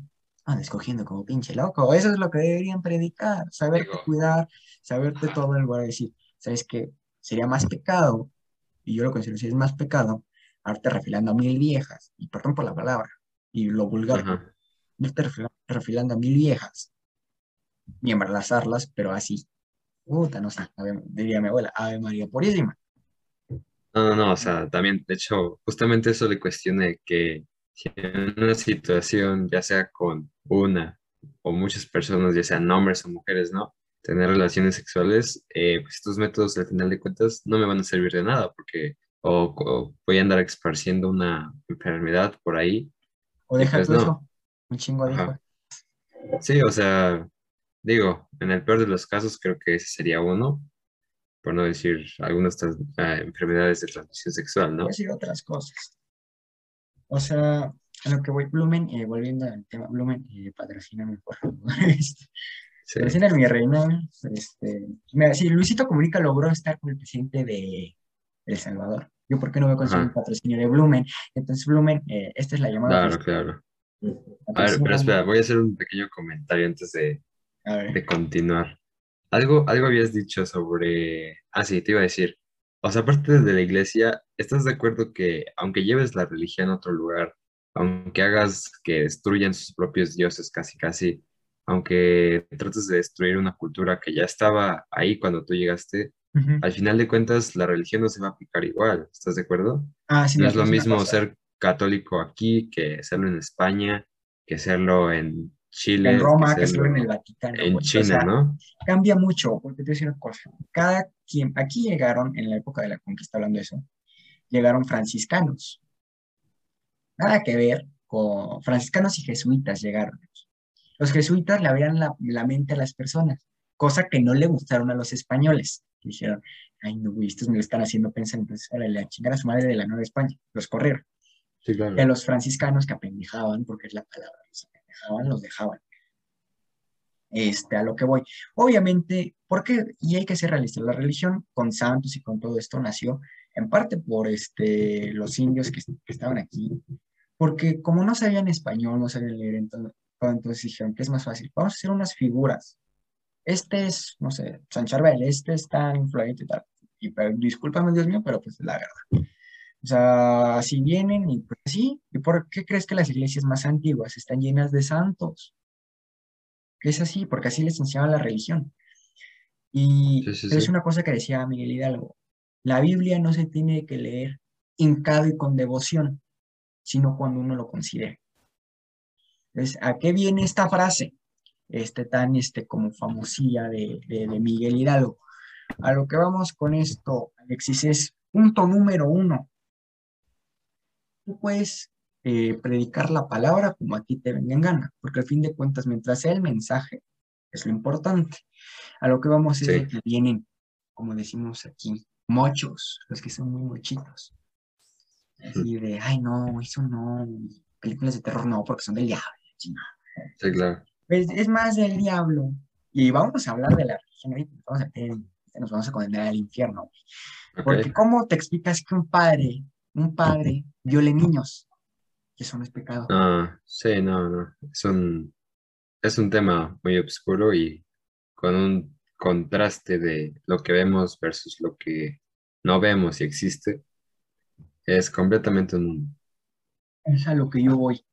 Digo, no digo que todos los padres sean violadores, Sí, no, no, no, no. pero nada. tampoco digo que, mira, un dato muy curioso histórico también, cuando abrieron el Museo del Carmen, que era antes este convento, en el sótano encontraron fetos y también en el de aquí el desierto de los leones, cuando lo encontraron porque pues ya habían pasado muchos monjes, entonces ya estaba como abandonado. Cuando lo encuentran en los sótanos y en los ductos, habían fetos, porque los monjes y las monjitas y los padres pues, tenían sus que veres. Y desde épocas puta, virreinal. Entonces dices, de toda la vida, igual, y hay que también hay que ser realistas. Y ahí viene la frase, el oficio más antiguo del mundo es la prostitución. De toda la vida. Y no es porque digo que las monjitas son, sino es porque, mira, voy a contar una anécdota de mi mamá. Ella iba en el Simón Bolívar de Miscuac. Ahí voy Las yo, monjitas. La- Este, Ay, las ay, ay, ajá. Las monjitas de esa época del 85, no, el 90 y tantos, 2000, Sí. pasaban, haz de cuenta, a los maestros las cartitas de, de amor. Había monjitas lesbianas, y dice mi mamá que varias veces le tocó llevar cartas a Miss Patty, a Miss, no sé quién, a Miss, y era para cartas de amor. Ah, caray. Entonces es lo que dice. Y, eran, y ahí mismo está el convento de las monjas, o sea, ahí Sí, mismo sí, vive. este. A ver, yo voy a dar un poco de contexto a esto. Pues miren, para empezar, los que nos estén escuchando, pues este es una escuela, vaya, con cierto prestigio, vamos a llamarlo. Tiene nombre, tiene renombre. sí. Ajá, sí tiene renombre, es una escuela, pues, bastante popular, pero vaya, o sea, se... Pero que te decir una cosa, y aunque suene muy Hablando del. Simón Bolívar, hay dos tipos de Simón Bolívar. El, Sim- ay, güey, el Simón Bolívar de mm, La Salle. Miscuac. El. Simón Bolívar de Miscuac, en el tiempo Sí. de mamá, era de los ricos. ajá, Y el del Pedregal era el de los jodidos. El de, Ah, los, eh, el de los becados. ah, no inventes. Sí. Y ahorita Ah, todavía ahorita. sigue siendo donde mandan a los becados. Wow. No, yo no, yo no, ni idea tenía de eso. Ahí está un claro ejemplo de la discriminación por clase social y por poder económico. Entonces, Sí, no, vamos a imagínate, o pensar, sea, muchachos, esto es un pinche contra. no, no, no. Pero bueno, a ver, voy a dar un poco de contexto. Este, bueno, pues en esa escuela, pues vaya, hay madres, ¿no? De la cultura, eh, digo cultura, de la Cultura, religión de la cultura católica. Sí, eh, imagínate. Cultura católica, son hermanas franciscanas, tengo entendido. Son franciscanos. Ajá, Porque franciscanas. hasta me contaba mi mamá que hasta iban los, los franciscanos descalzos. Wow. Son de San mí- Francisco de Asís. Exactamente, de San Francisco, de, digo yo, en lo personal, se me, perdón, perdón, cometí un pleonasmo. En lo personal, yo creo, o sea, yo no, no soy creyente de la religión, respeto a quien sí. Lo que me choca de la religión a veces es que Ok. se meten temas tan polémicos, sabiendo que es una, si fuera una persona sería muy recta esa persona, muy fría, muy calculadora, y tratándose de adaptar para no morir. Mira, te voy a decir una cosa. Y me voy a Dime. ver bien Natalia Shakur. Hasta A ya ver. Este, imagínate a México como una persona. Ajá, ¿Cómo tú lo verías? como una sola persona. Como una persona, así como si, como la serie. Para los que no ubiquen de lo que estamos hablando, vayan a seguir a Natalia Shakur eh, en Ah, sí, sí, TikTok, sí. Shakas, para que lo ubiquen y vean de lo que estamos hablando de su serie de países. Ok, sí, yo creo que, ¿Cómo tú yo- crees que sería México? Porque eso fue un desafío que ella se enfrentó. Wow, no, pues es un buen desafío. Es que tenemos una parte que es humana, pero otra que no es tan humana y que se hace de la vista gorda. Tenemos una parte que apoya ciertos ideales, otra que se propone metas y nunca, nunca las cumple. Hay otros que sí trabajan muy duro y sí las cumple. Entonces, para mí una sola persona creo que no alcanzaría para todas las versiones de México. Así te lo dejo. No alcanzaría. La versión de Natalia de México es una persona que toma, Ajá. buena para las armas, pero es malo para el amor. Se encula muy rápido. ah, como él creció, así que lo estoy explicando como ella me lo explicó. No soy el profesional aquí, ¿sí? Sí, claro. Eh, a lo que voy con esto es de que dice que como México salió así de la tierra, porque así nacen los países, está el Imperio Azteca. Entonces, pues creció con su madre, que era Imperio Azteca, y pero llegan los españoles, matan a su madre, Sí, claro. Queda con, con España, pero lo renombran Nueva España, crece traumado. Entonces, que México ha crecido traumado toda su vida, porque tiene muchos movimientos sociales, porque tanto, es una persona traumada con desorden psicológico. Y sí, eh, no, no lo Entonces, había planteado así, pero tienes toda la a razón. lo que vamos, es de como es bueno para las armas, es malo para el amor. Pero como tiene desorden psicológico, intenta taparlo con su fusividad, con que yo soy bien chingón, con tantas Sí. con es mal hablado, pero, pero a la vez a veces es muy mocho, pero a la vez es como que vale madres. Así, para que entiendan más o menos lo que estoy hablando, vayan a ver los TikToks de Natalia Shakur y van a entender el contexto. Natalia. Shakur, patrocínanos también, por favor. Patrocínanos con tus libros, hablando de, de una notificación, subió historia. ¿no?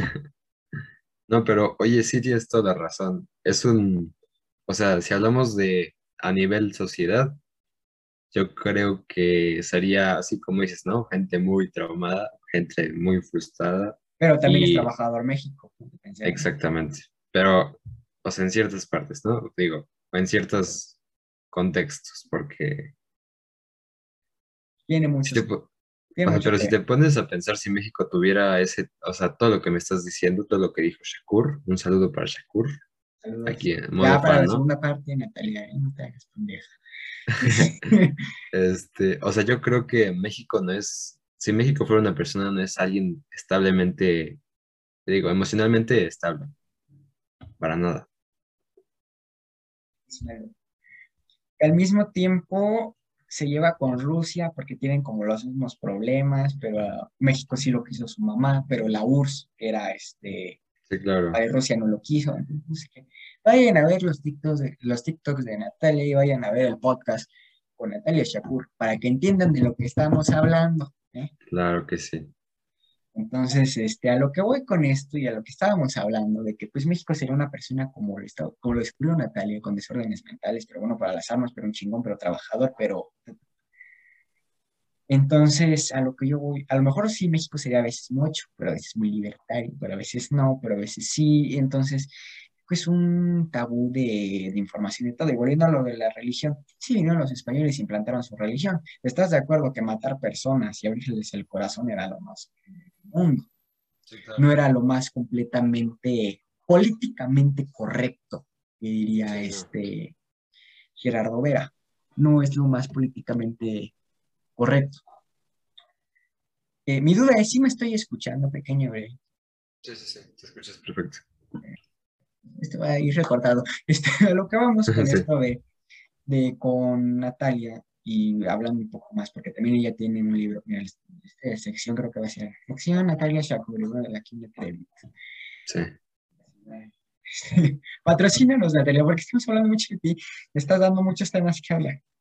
Ya, como, como te dije, segunda parte, no te me hagas pendeja. Entonces, vamos por la segunda parte. Eh, bueno, lo que vamos con esto es de que, pues, les abrían el corazón este, a las personas, eran incivilizados. Cada cultura tiene lo suyo y se Claro. respeta. Pero a lo que yo voy con esto, eh, Alexis, eh, pues no creo, llegaron a implantarse muchas cosas, pero te voy a decir una cosa, la serie de Hernán de Amazon Prime relata muy bien lo que pasó, de cómo llegaron. Te voy a decir una cosa, esa yo la vi con mi abuela y decía, primero hacen matazón y después bautizan. Y era muy cierto. Primero mataban a los indios salvajes y a los que se acoplaban como padre y a ese hijo de Dios.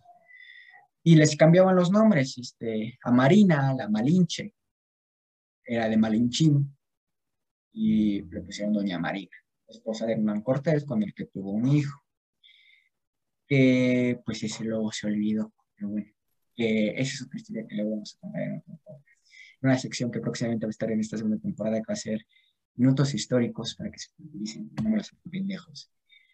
Este, como pueden se dan cuenta, yo soy una persona muy mal hablada. Pero no quiere decir que caiga en lo vulgar, porque hay gente que cae en lo vulgar, güey. Entonces, discúlpame, pero no. Entonces, este, a lo que voy es de que esto luego se os va a explicar en otros episodios, pero lo que voy es de que sí llegaron a implantar muchas cosas, pero corrigieron muchas cosas que estaban mal. Sacrificar gente no era nada padre, matar así por matar no. Entonces, eh, también la conquista se dio porque pues, los mexicas tenían enemigos en otros lados, los tlaxcaltecas, los mixtecos, ta, ta, ta, ta. Después también ellos propiciaron la, la, la conquista en 1521 con la caída de Tenochtitlan. Entonces, pues, o sea, ese es otro tema. Eh, por cierto, también no compren sus sillas en Gaia porque rechinan horrible. Entonces, este, pequeño dato, Gaia, eh, patrocíname, pero cámbiame esta silla, Por favor, porque por favor. Este, a lo que vamos con esto, y volviendo al tema, después dice pequeña exigencia de patrocinio y de reclamo, porque, miren, mira, ahora ya no rechino. Hace rato, mm, bueno, ya me hizo quedar mal la silla. Ah, no, ya rechino.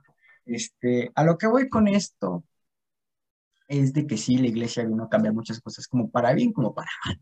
Ajá. No, nosotros no somos, no podemos juzgar la ignorancia del pasado con el conocimiento del presente. Y ese es un problema que está sucediendo hoy en día. Y el problema es que la religión la iglesia, sobre todo la iglesia, no se ha podido actualizar. Sobre todo por eso ha perdido mucha gente, mucha gente se echó atea, mucha gente todo. Que personalmente yo te puedo decir, yo soy católico y creo en Dios y es lo más grande y es, te voy a decir lo que se me crea, chingón. Pero así que yo se hace Ave María Purísima y el Rosario, no. ¿Por qué no? Porque no me lo inculcaron. Porque es la verdad, no me lo inculcaron decir, vamos a misa, vamos a... Y yo creo que la mayoría de personas no nos inculcaron. No, no, no. O sea, yo no soy de, vamos a misa, vamos a... Sin en cambio, y era lo que yo respondo, no voy a misa, pero cuando voy me comporto y la disfruto. Es como que, ay, voy cada ocho días a misa, te mentiría. No voy. Sí, claro. Cuando voy, voy con ganas o a veces con hueva. Aquí te miento. Sí. Que la verdad es que sí, sí es pesado, la iglesia es pesada. El bautismo, la primera comunión, la confirmación, la boda, que también ese era un tema de leyes de reforma, que eso fue como algo bueno, porque la iglesia tenía el control del registro público. Nacías, te tenían que bautizar. Te casabas, te tenían que, te, te morías, pero todo era pago, pero no era de 5 o 10 pesos, era un pago de 150 pesos, que en esa época, a decir, Sí, sí. era mucho. No. Entonces, a lo que vamos con esto, y aclarando el tema que me desvíe mucho, a lo que vamos con esto es de que, pues la iglesia no se ha podido actualizar, no, más bien no se ha sabido actualizar, no ha podido, ¿cómo decirlo?, adaptarse a las nuevas generaciones, poder hacer esto, poder cambiar muchas cosas que les pueden favorecer para, para agarrar más creyentes, porque a lo mejor yo como padre le voy a inculcar la religión a mis hijos en un futuro, ¿no? Si yo voy a tener hijos pero no puedo decir, ¿sabes? Yo se las voy a enseñar como a mí me la enseñaron. Porque ese es el error. Porque no se han podido actualizar, decir, a ver, antes, y eso me lo contaba mi abuela, las mujeres entraban con velo, y no- aunque se fueran a casar o no, a la iglesia las mujeres entraban con velo. Cosa que ahora ya no, pero porque a las mujeres ya les da flojera. Pero deberían de seguir haciéndolo, porque la iglesia sí lo estipuló.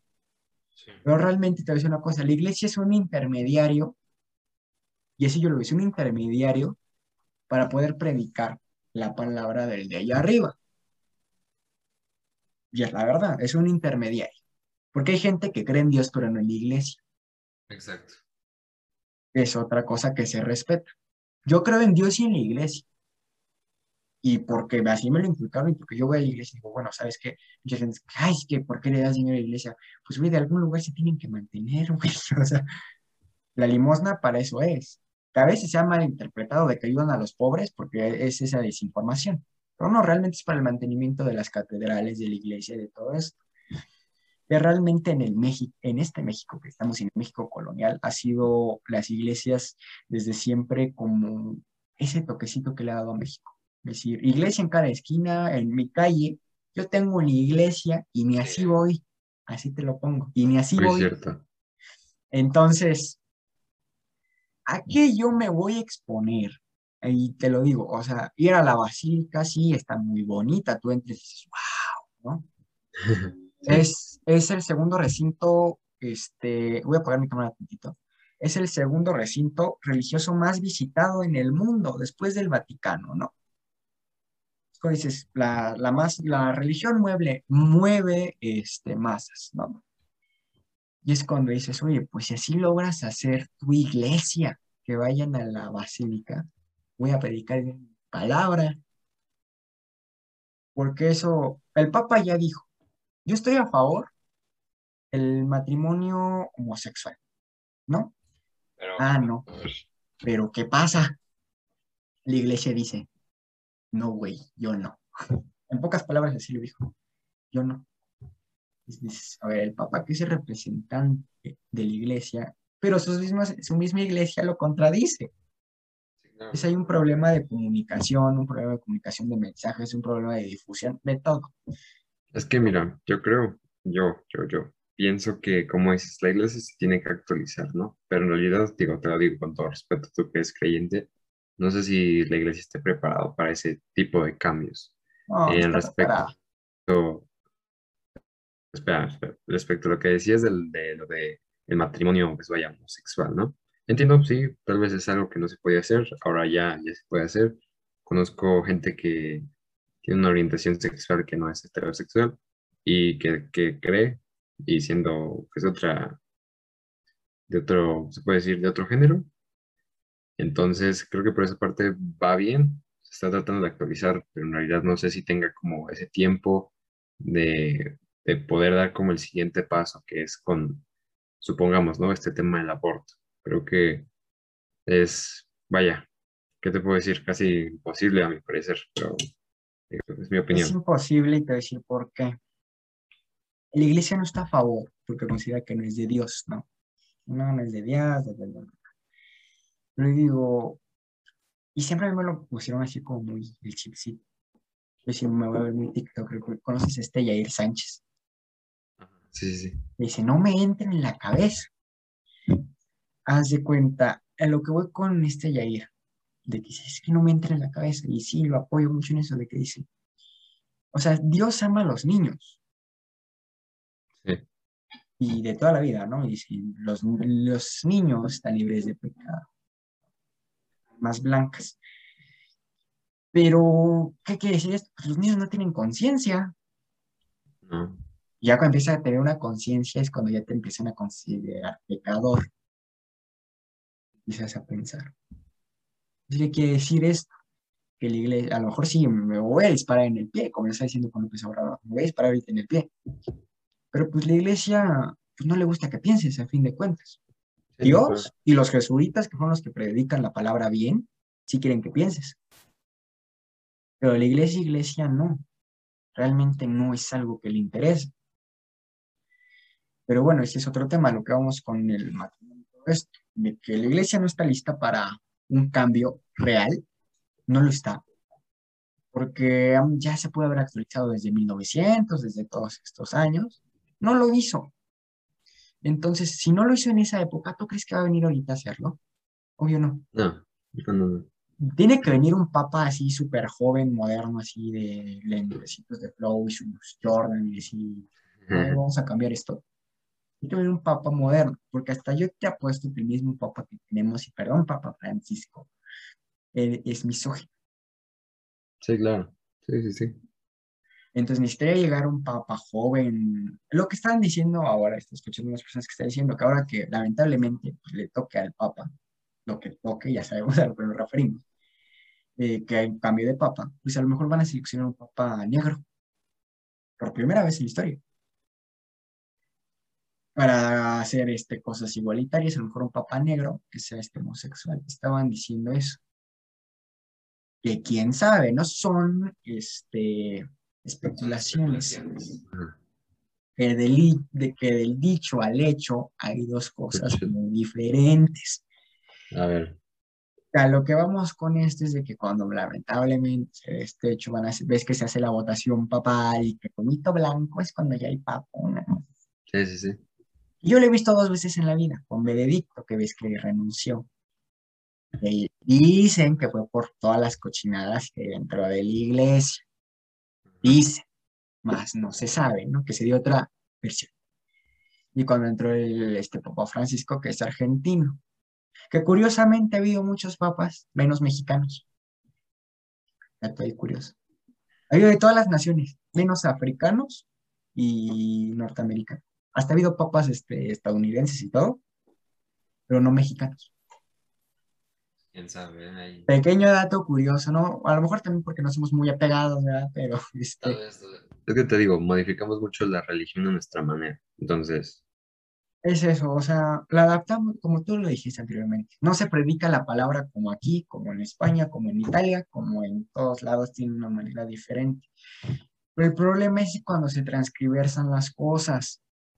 Y aquí vienen todos estos problemas que hemos tenido de desigualdad, de abuso de la iglesia, de abuso de menores, todas estas cosas desagradables. Que a fin de cuentas la iglesia sabe lo que hace. Y como tú eres ateo, bueno, lo estabas diciendo ahorita, ¿no? pues mira, creo, creo que hay un Dios, pero no, vaya, no, no va como muy cercano a la religión y a la iglesia. Entonces, vamos a dejarle que soy creyente de un Dios decir, externo. como me dijo Shakur, no practicante. Ándale, pu- puede ser, sí. No, no eres, no eres practicante. Este, yo conozco personas que sí son ateas y súper religiosas. Ajá. Que tiene, fíjate que los ateos tienen un personaje así como que bien vale madres, ¿no? No le tienen miedo a nada. Por lo menos uno que cree, to- todavía te frenas, ¿no? Yo lo veo de este punto de vista. Yo por lo menos cuando hago voz de, no, güey, como que está bien y te frenas que, "Ah, chingada, ¿no? Así como se avientan y son más, este, así.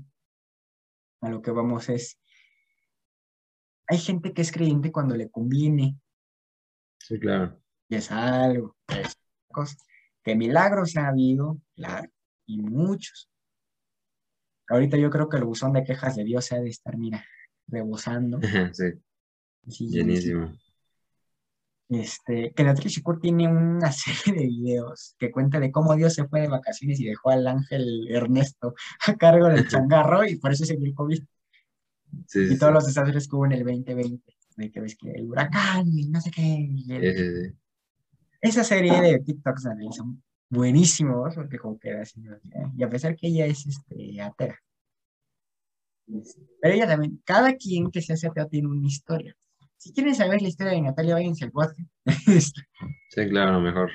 este, a lo que vamos y ya, ya casi para ya dejar este tema. A lo que vamos es, quiero que tú termines, Alexis, este tema y des tu opinión acerca de todo esto que nos hemos echado ahorita.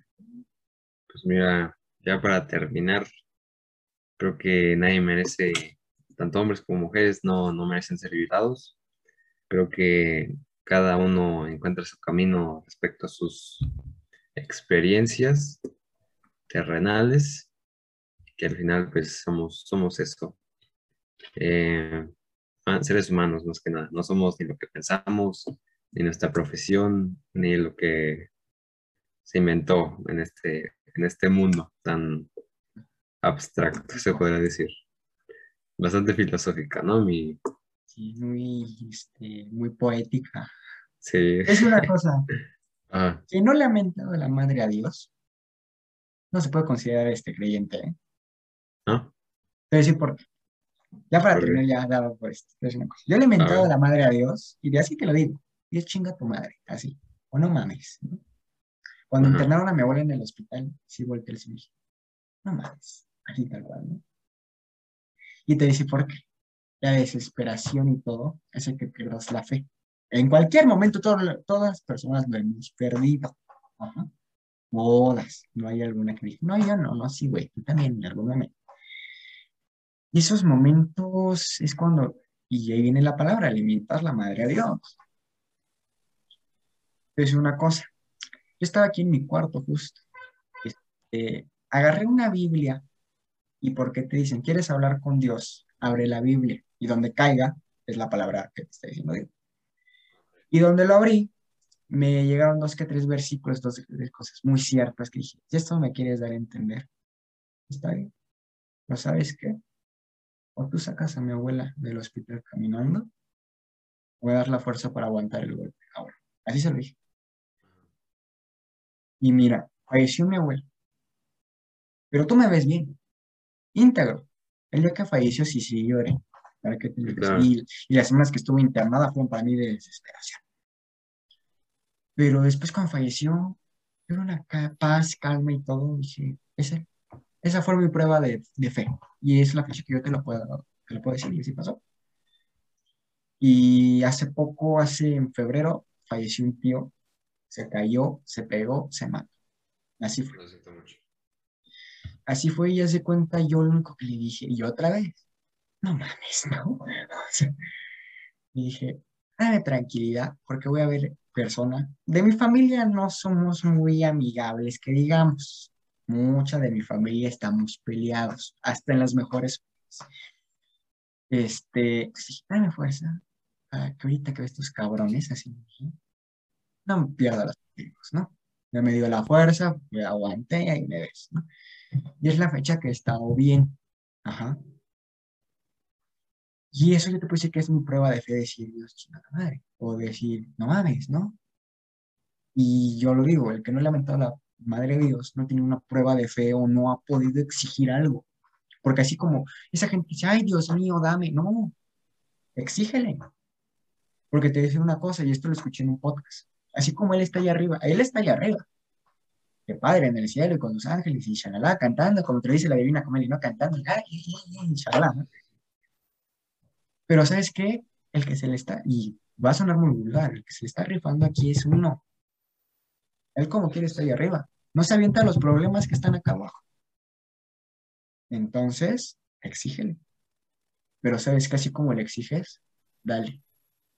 Yo lo que le dije, ya cuando tú dije, voy a sacar mi podcast, voy a sacar esto, que- me vaya bien. Y me ha ido bien. ¿Sabes qué? Voy a sacar mis libros. Eso te voy a pagar. ¿Por qué? Porque estoy este, de un lado conservador que te está favoreciendo. Que Me vaya bien. Me ido muy bien en Estados Unidos. Mejor escritor en marzo. ¿Qué más yo puedo pedir, no? Que yo digo, y volvemos a lo mismo. También yo luego yo me disparo en el pie con estas cosas, ¿no? Con lo que acabo de decir antes y ahora con esto, ¿no? Ya, a ver. A lo que yo voy ya para terminar este tema. Obvio que le tienes que mentar la madre a Dios en algún momento de tu vida. Eso es obvio. Por coraje, por pérdida de fe. Pero una vez que tú lo haces, esa fe, mira, el lugar, cuando está acá, cuando tú tocas fondo, se va a ir para arriba. Y es lo que a mí me pasó. Yo toqué fondo y me estaba yendo para arriba y sí creo en Dios y sí me ha fortalecido y muchas cosas y mira. Pero a lo que voy es, así como, es, y vuelvo a lo mismo, esa gente que, ay, Dios mío, dame, no, exige. ¿Sabes qué, güey? Dame trabajo. No, ay, por favor, dame trabajo. Me vaya bien. Pero sabes que así como tú me lo vas a dar, yo le voy a chingar. Y es así. Porque, ay, pide y pide, pero te estás, este, ahí viene otra vez, pidiendo, rogando a Dios, pero con el mazo dando. Esos que, ay, quiero, ¿sabes qué? Y un comentario que hizo Jacobo, eso que Dios proveerá, no. Tú debes de trabajar para que Dios te provee. Si no, ¿cómo Dios te va a dar las armas para que te den las cosas? No llegan las cosas fáciles, ¿no? Ese es otro tema, dejando el tema de la religión y un poco en paz. Este, no nos vayan a afinar, este, queridos padres religiosos. O a lo mejor salimos en un, este, de Un noticiero, imagínate, algo así. Jóvenes, dicen que, este, bueno, a lo que vamos ya, ya para que se termine este podcast, ya que si vamos, este, híjole, vamos para tres horas, este, ya para tomar todo esto y ya para todo, pues bueno, ¿cómo ves lo de las clases en línea, Alexis? ¿Cómo las has tomado? ¿Cómo te ha costado? El estrés que Pues, muchos. la verdad, la verdad, hoy por hoy, eh, pues vaya, no tenemos nada asegurado en esta vida. Creo que con esta pandemia nos ha demostrado que las cosas pueden cambiar en, en un segundo. De un momento mori, todos vamos a morir. Sí, eso, eso está seguro. Esa es una frase Eh. del realismo europeo, momen- momentum mori o momenti mori. Es de Sí, todos la- ajá, Momentum sí lo había escuchado. Em, también el Carpe Diem, no sé si lo habrás escuchado. También, Frases. de tu vida al máximo, ¿no? Como si fuera el Había una último día. frase que era de. Aristóteles de la primera, la primera y la última se disculpa. Ándale. No la frase así tal cual porque viene de griego. Ajá, sí, sí, sí, claro. Es que es esa frase en español, la primera y la última se disculpa.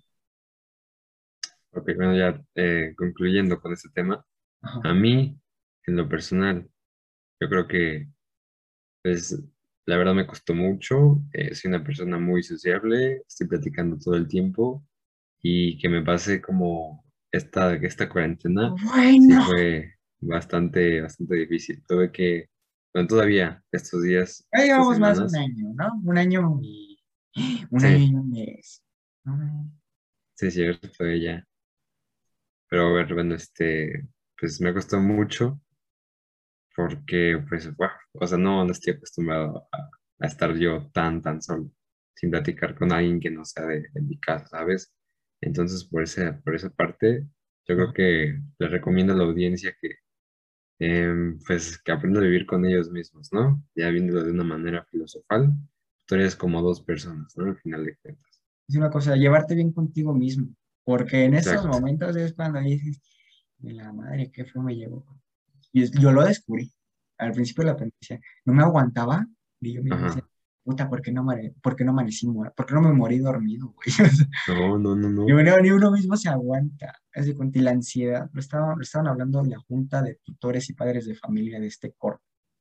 Ajá, Están diciendo que muchos maestros, el tutor, espantadísimo, ¿eh?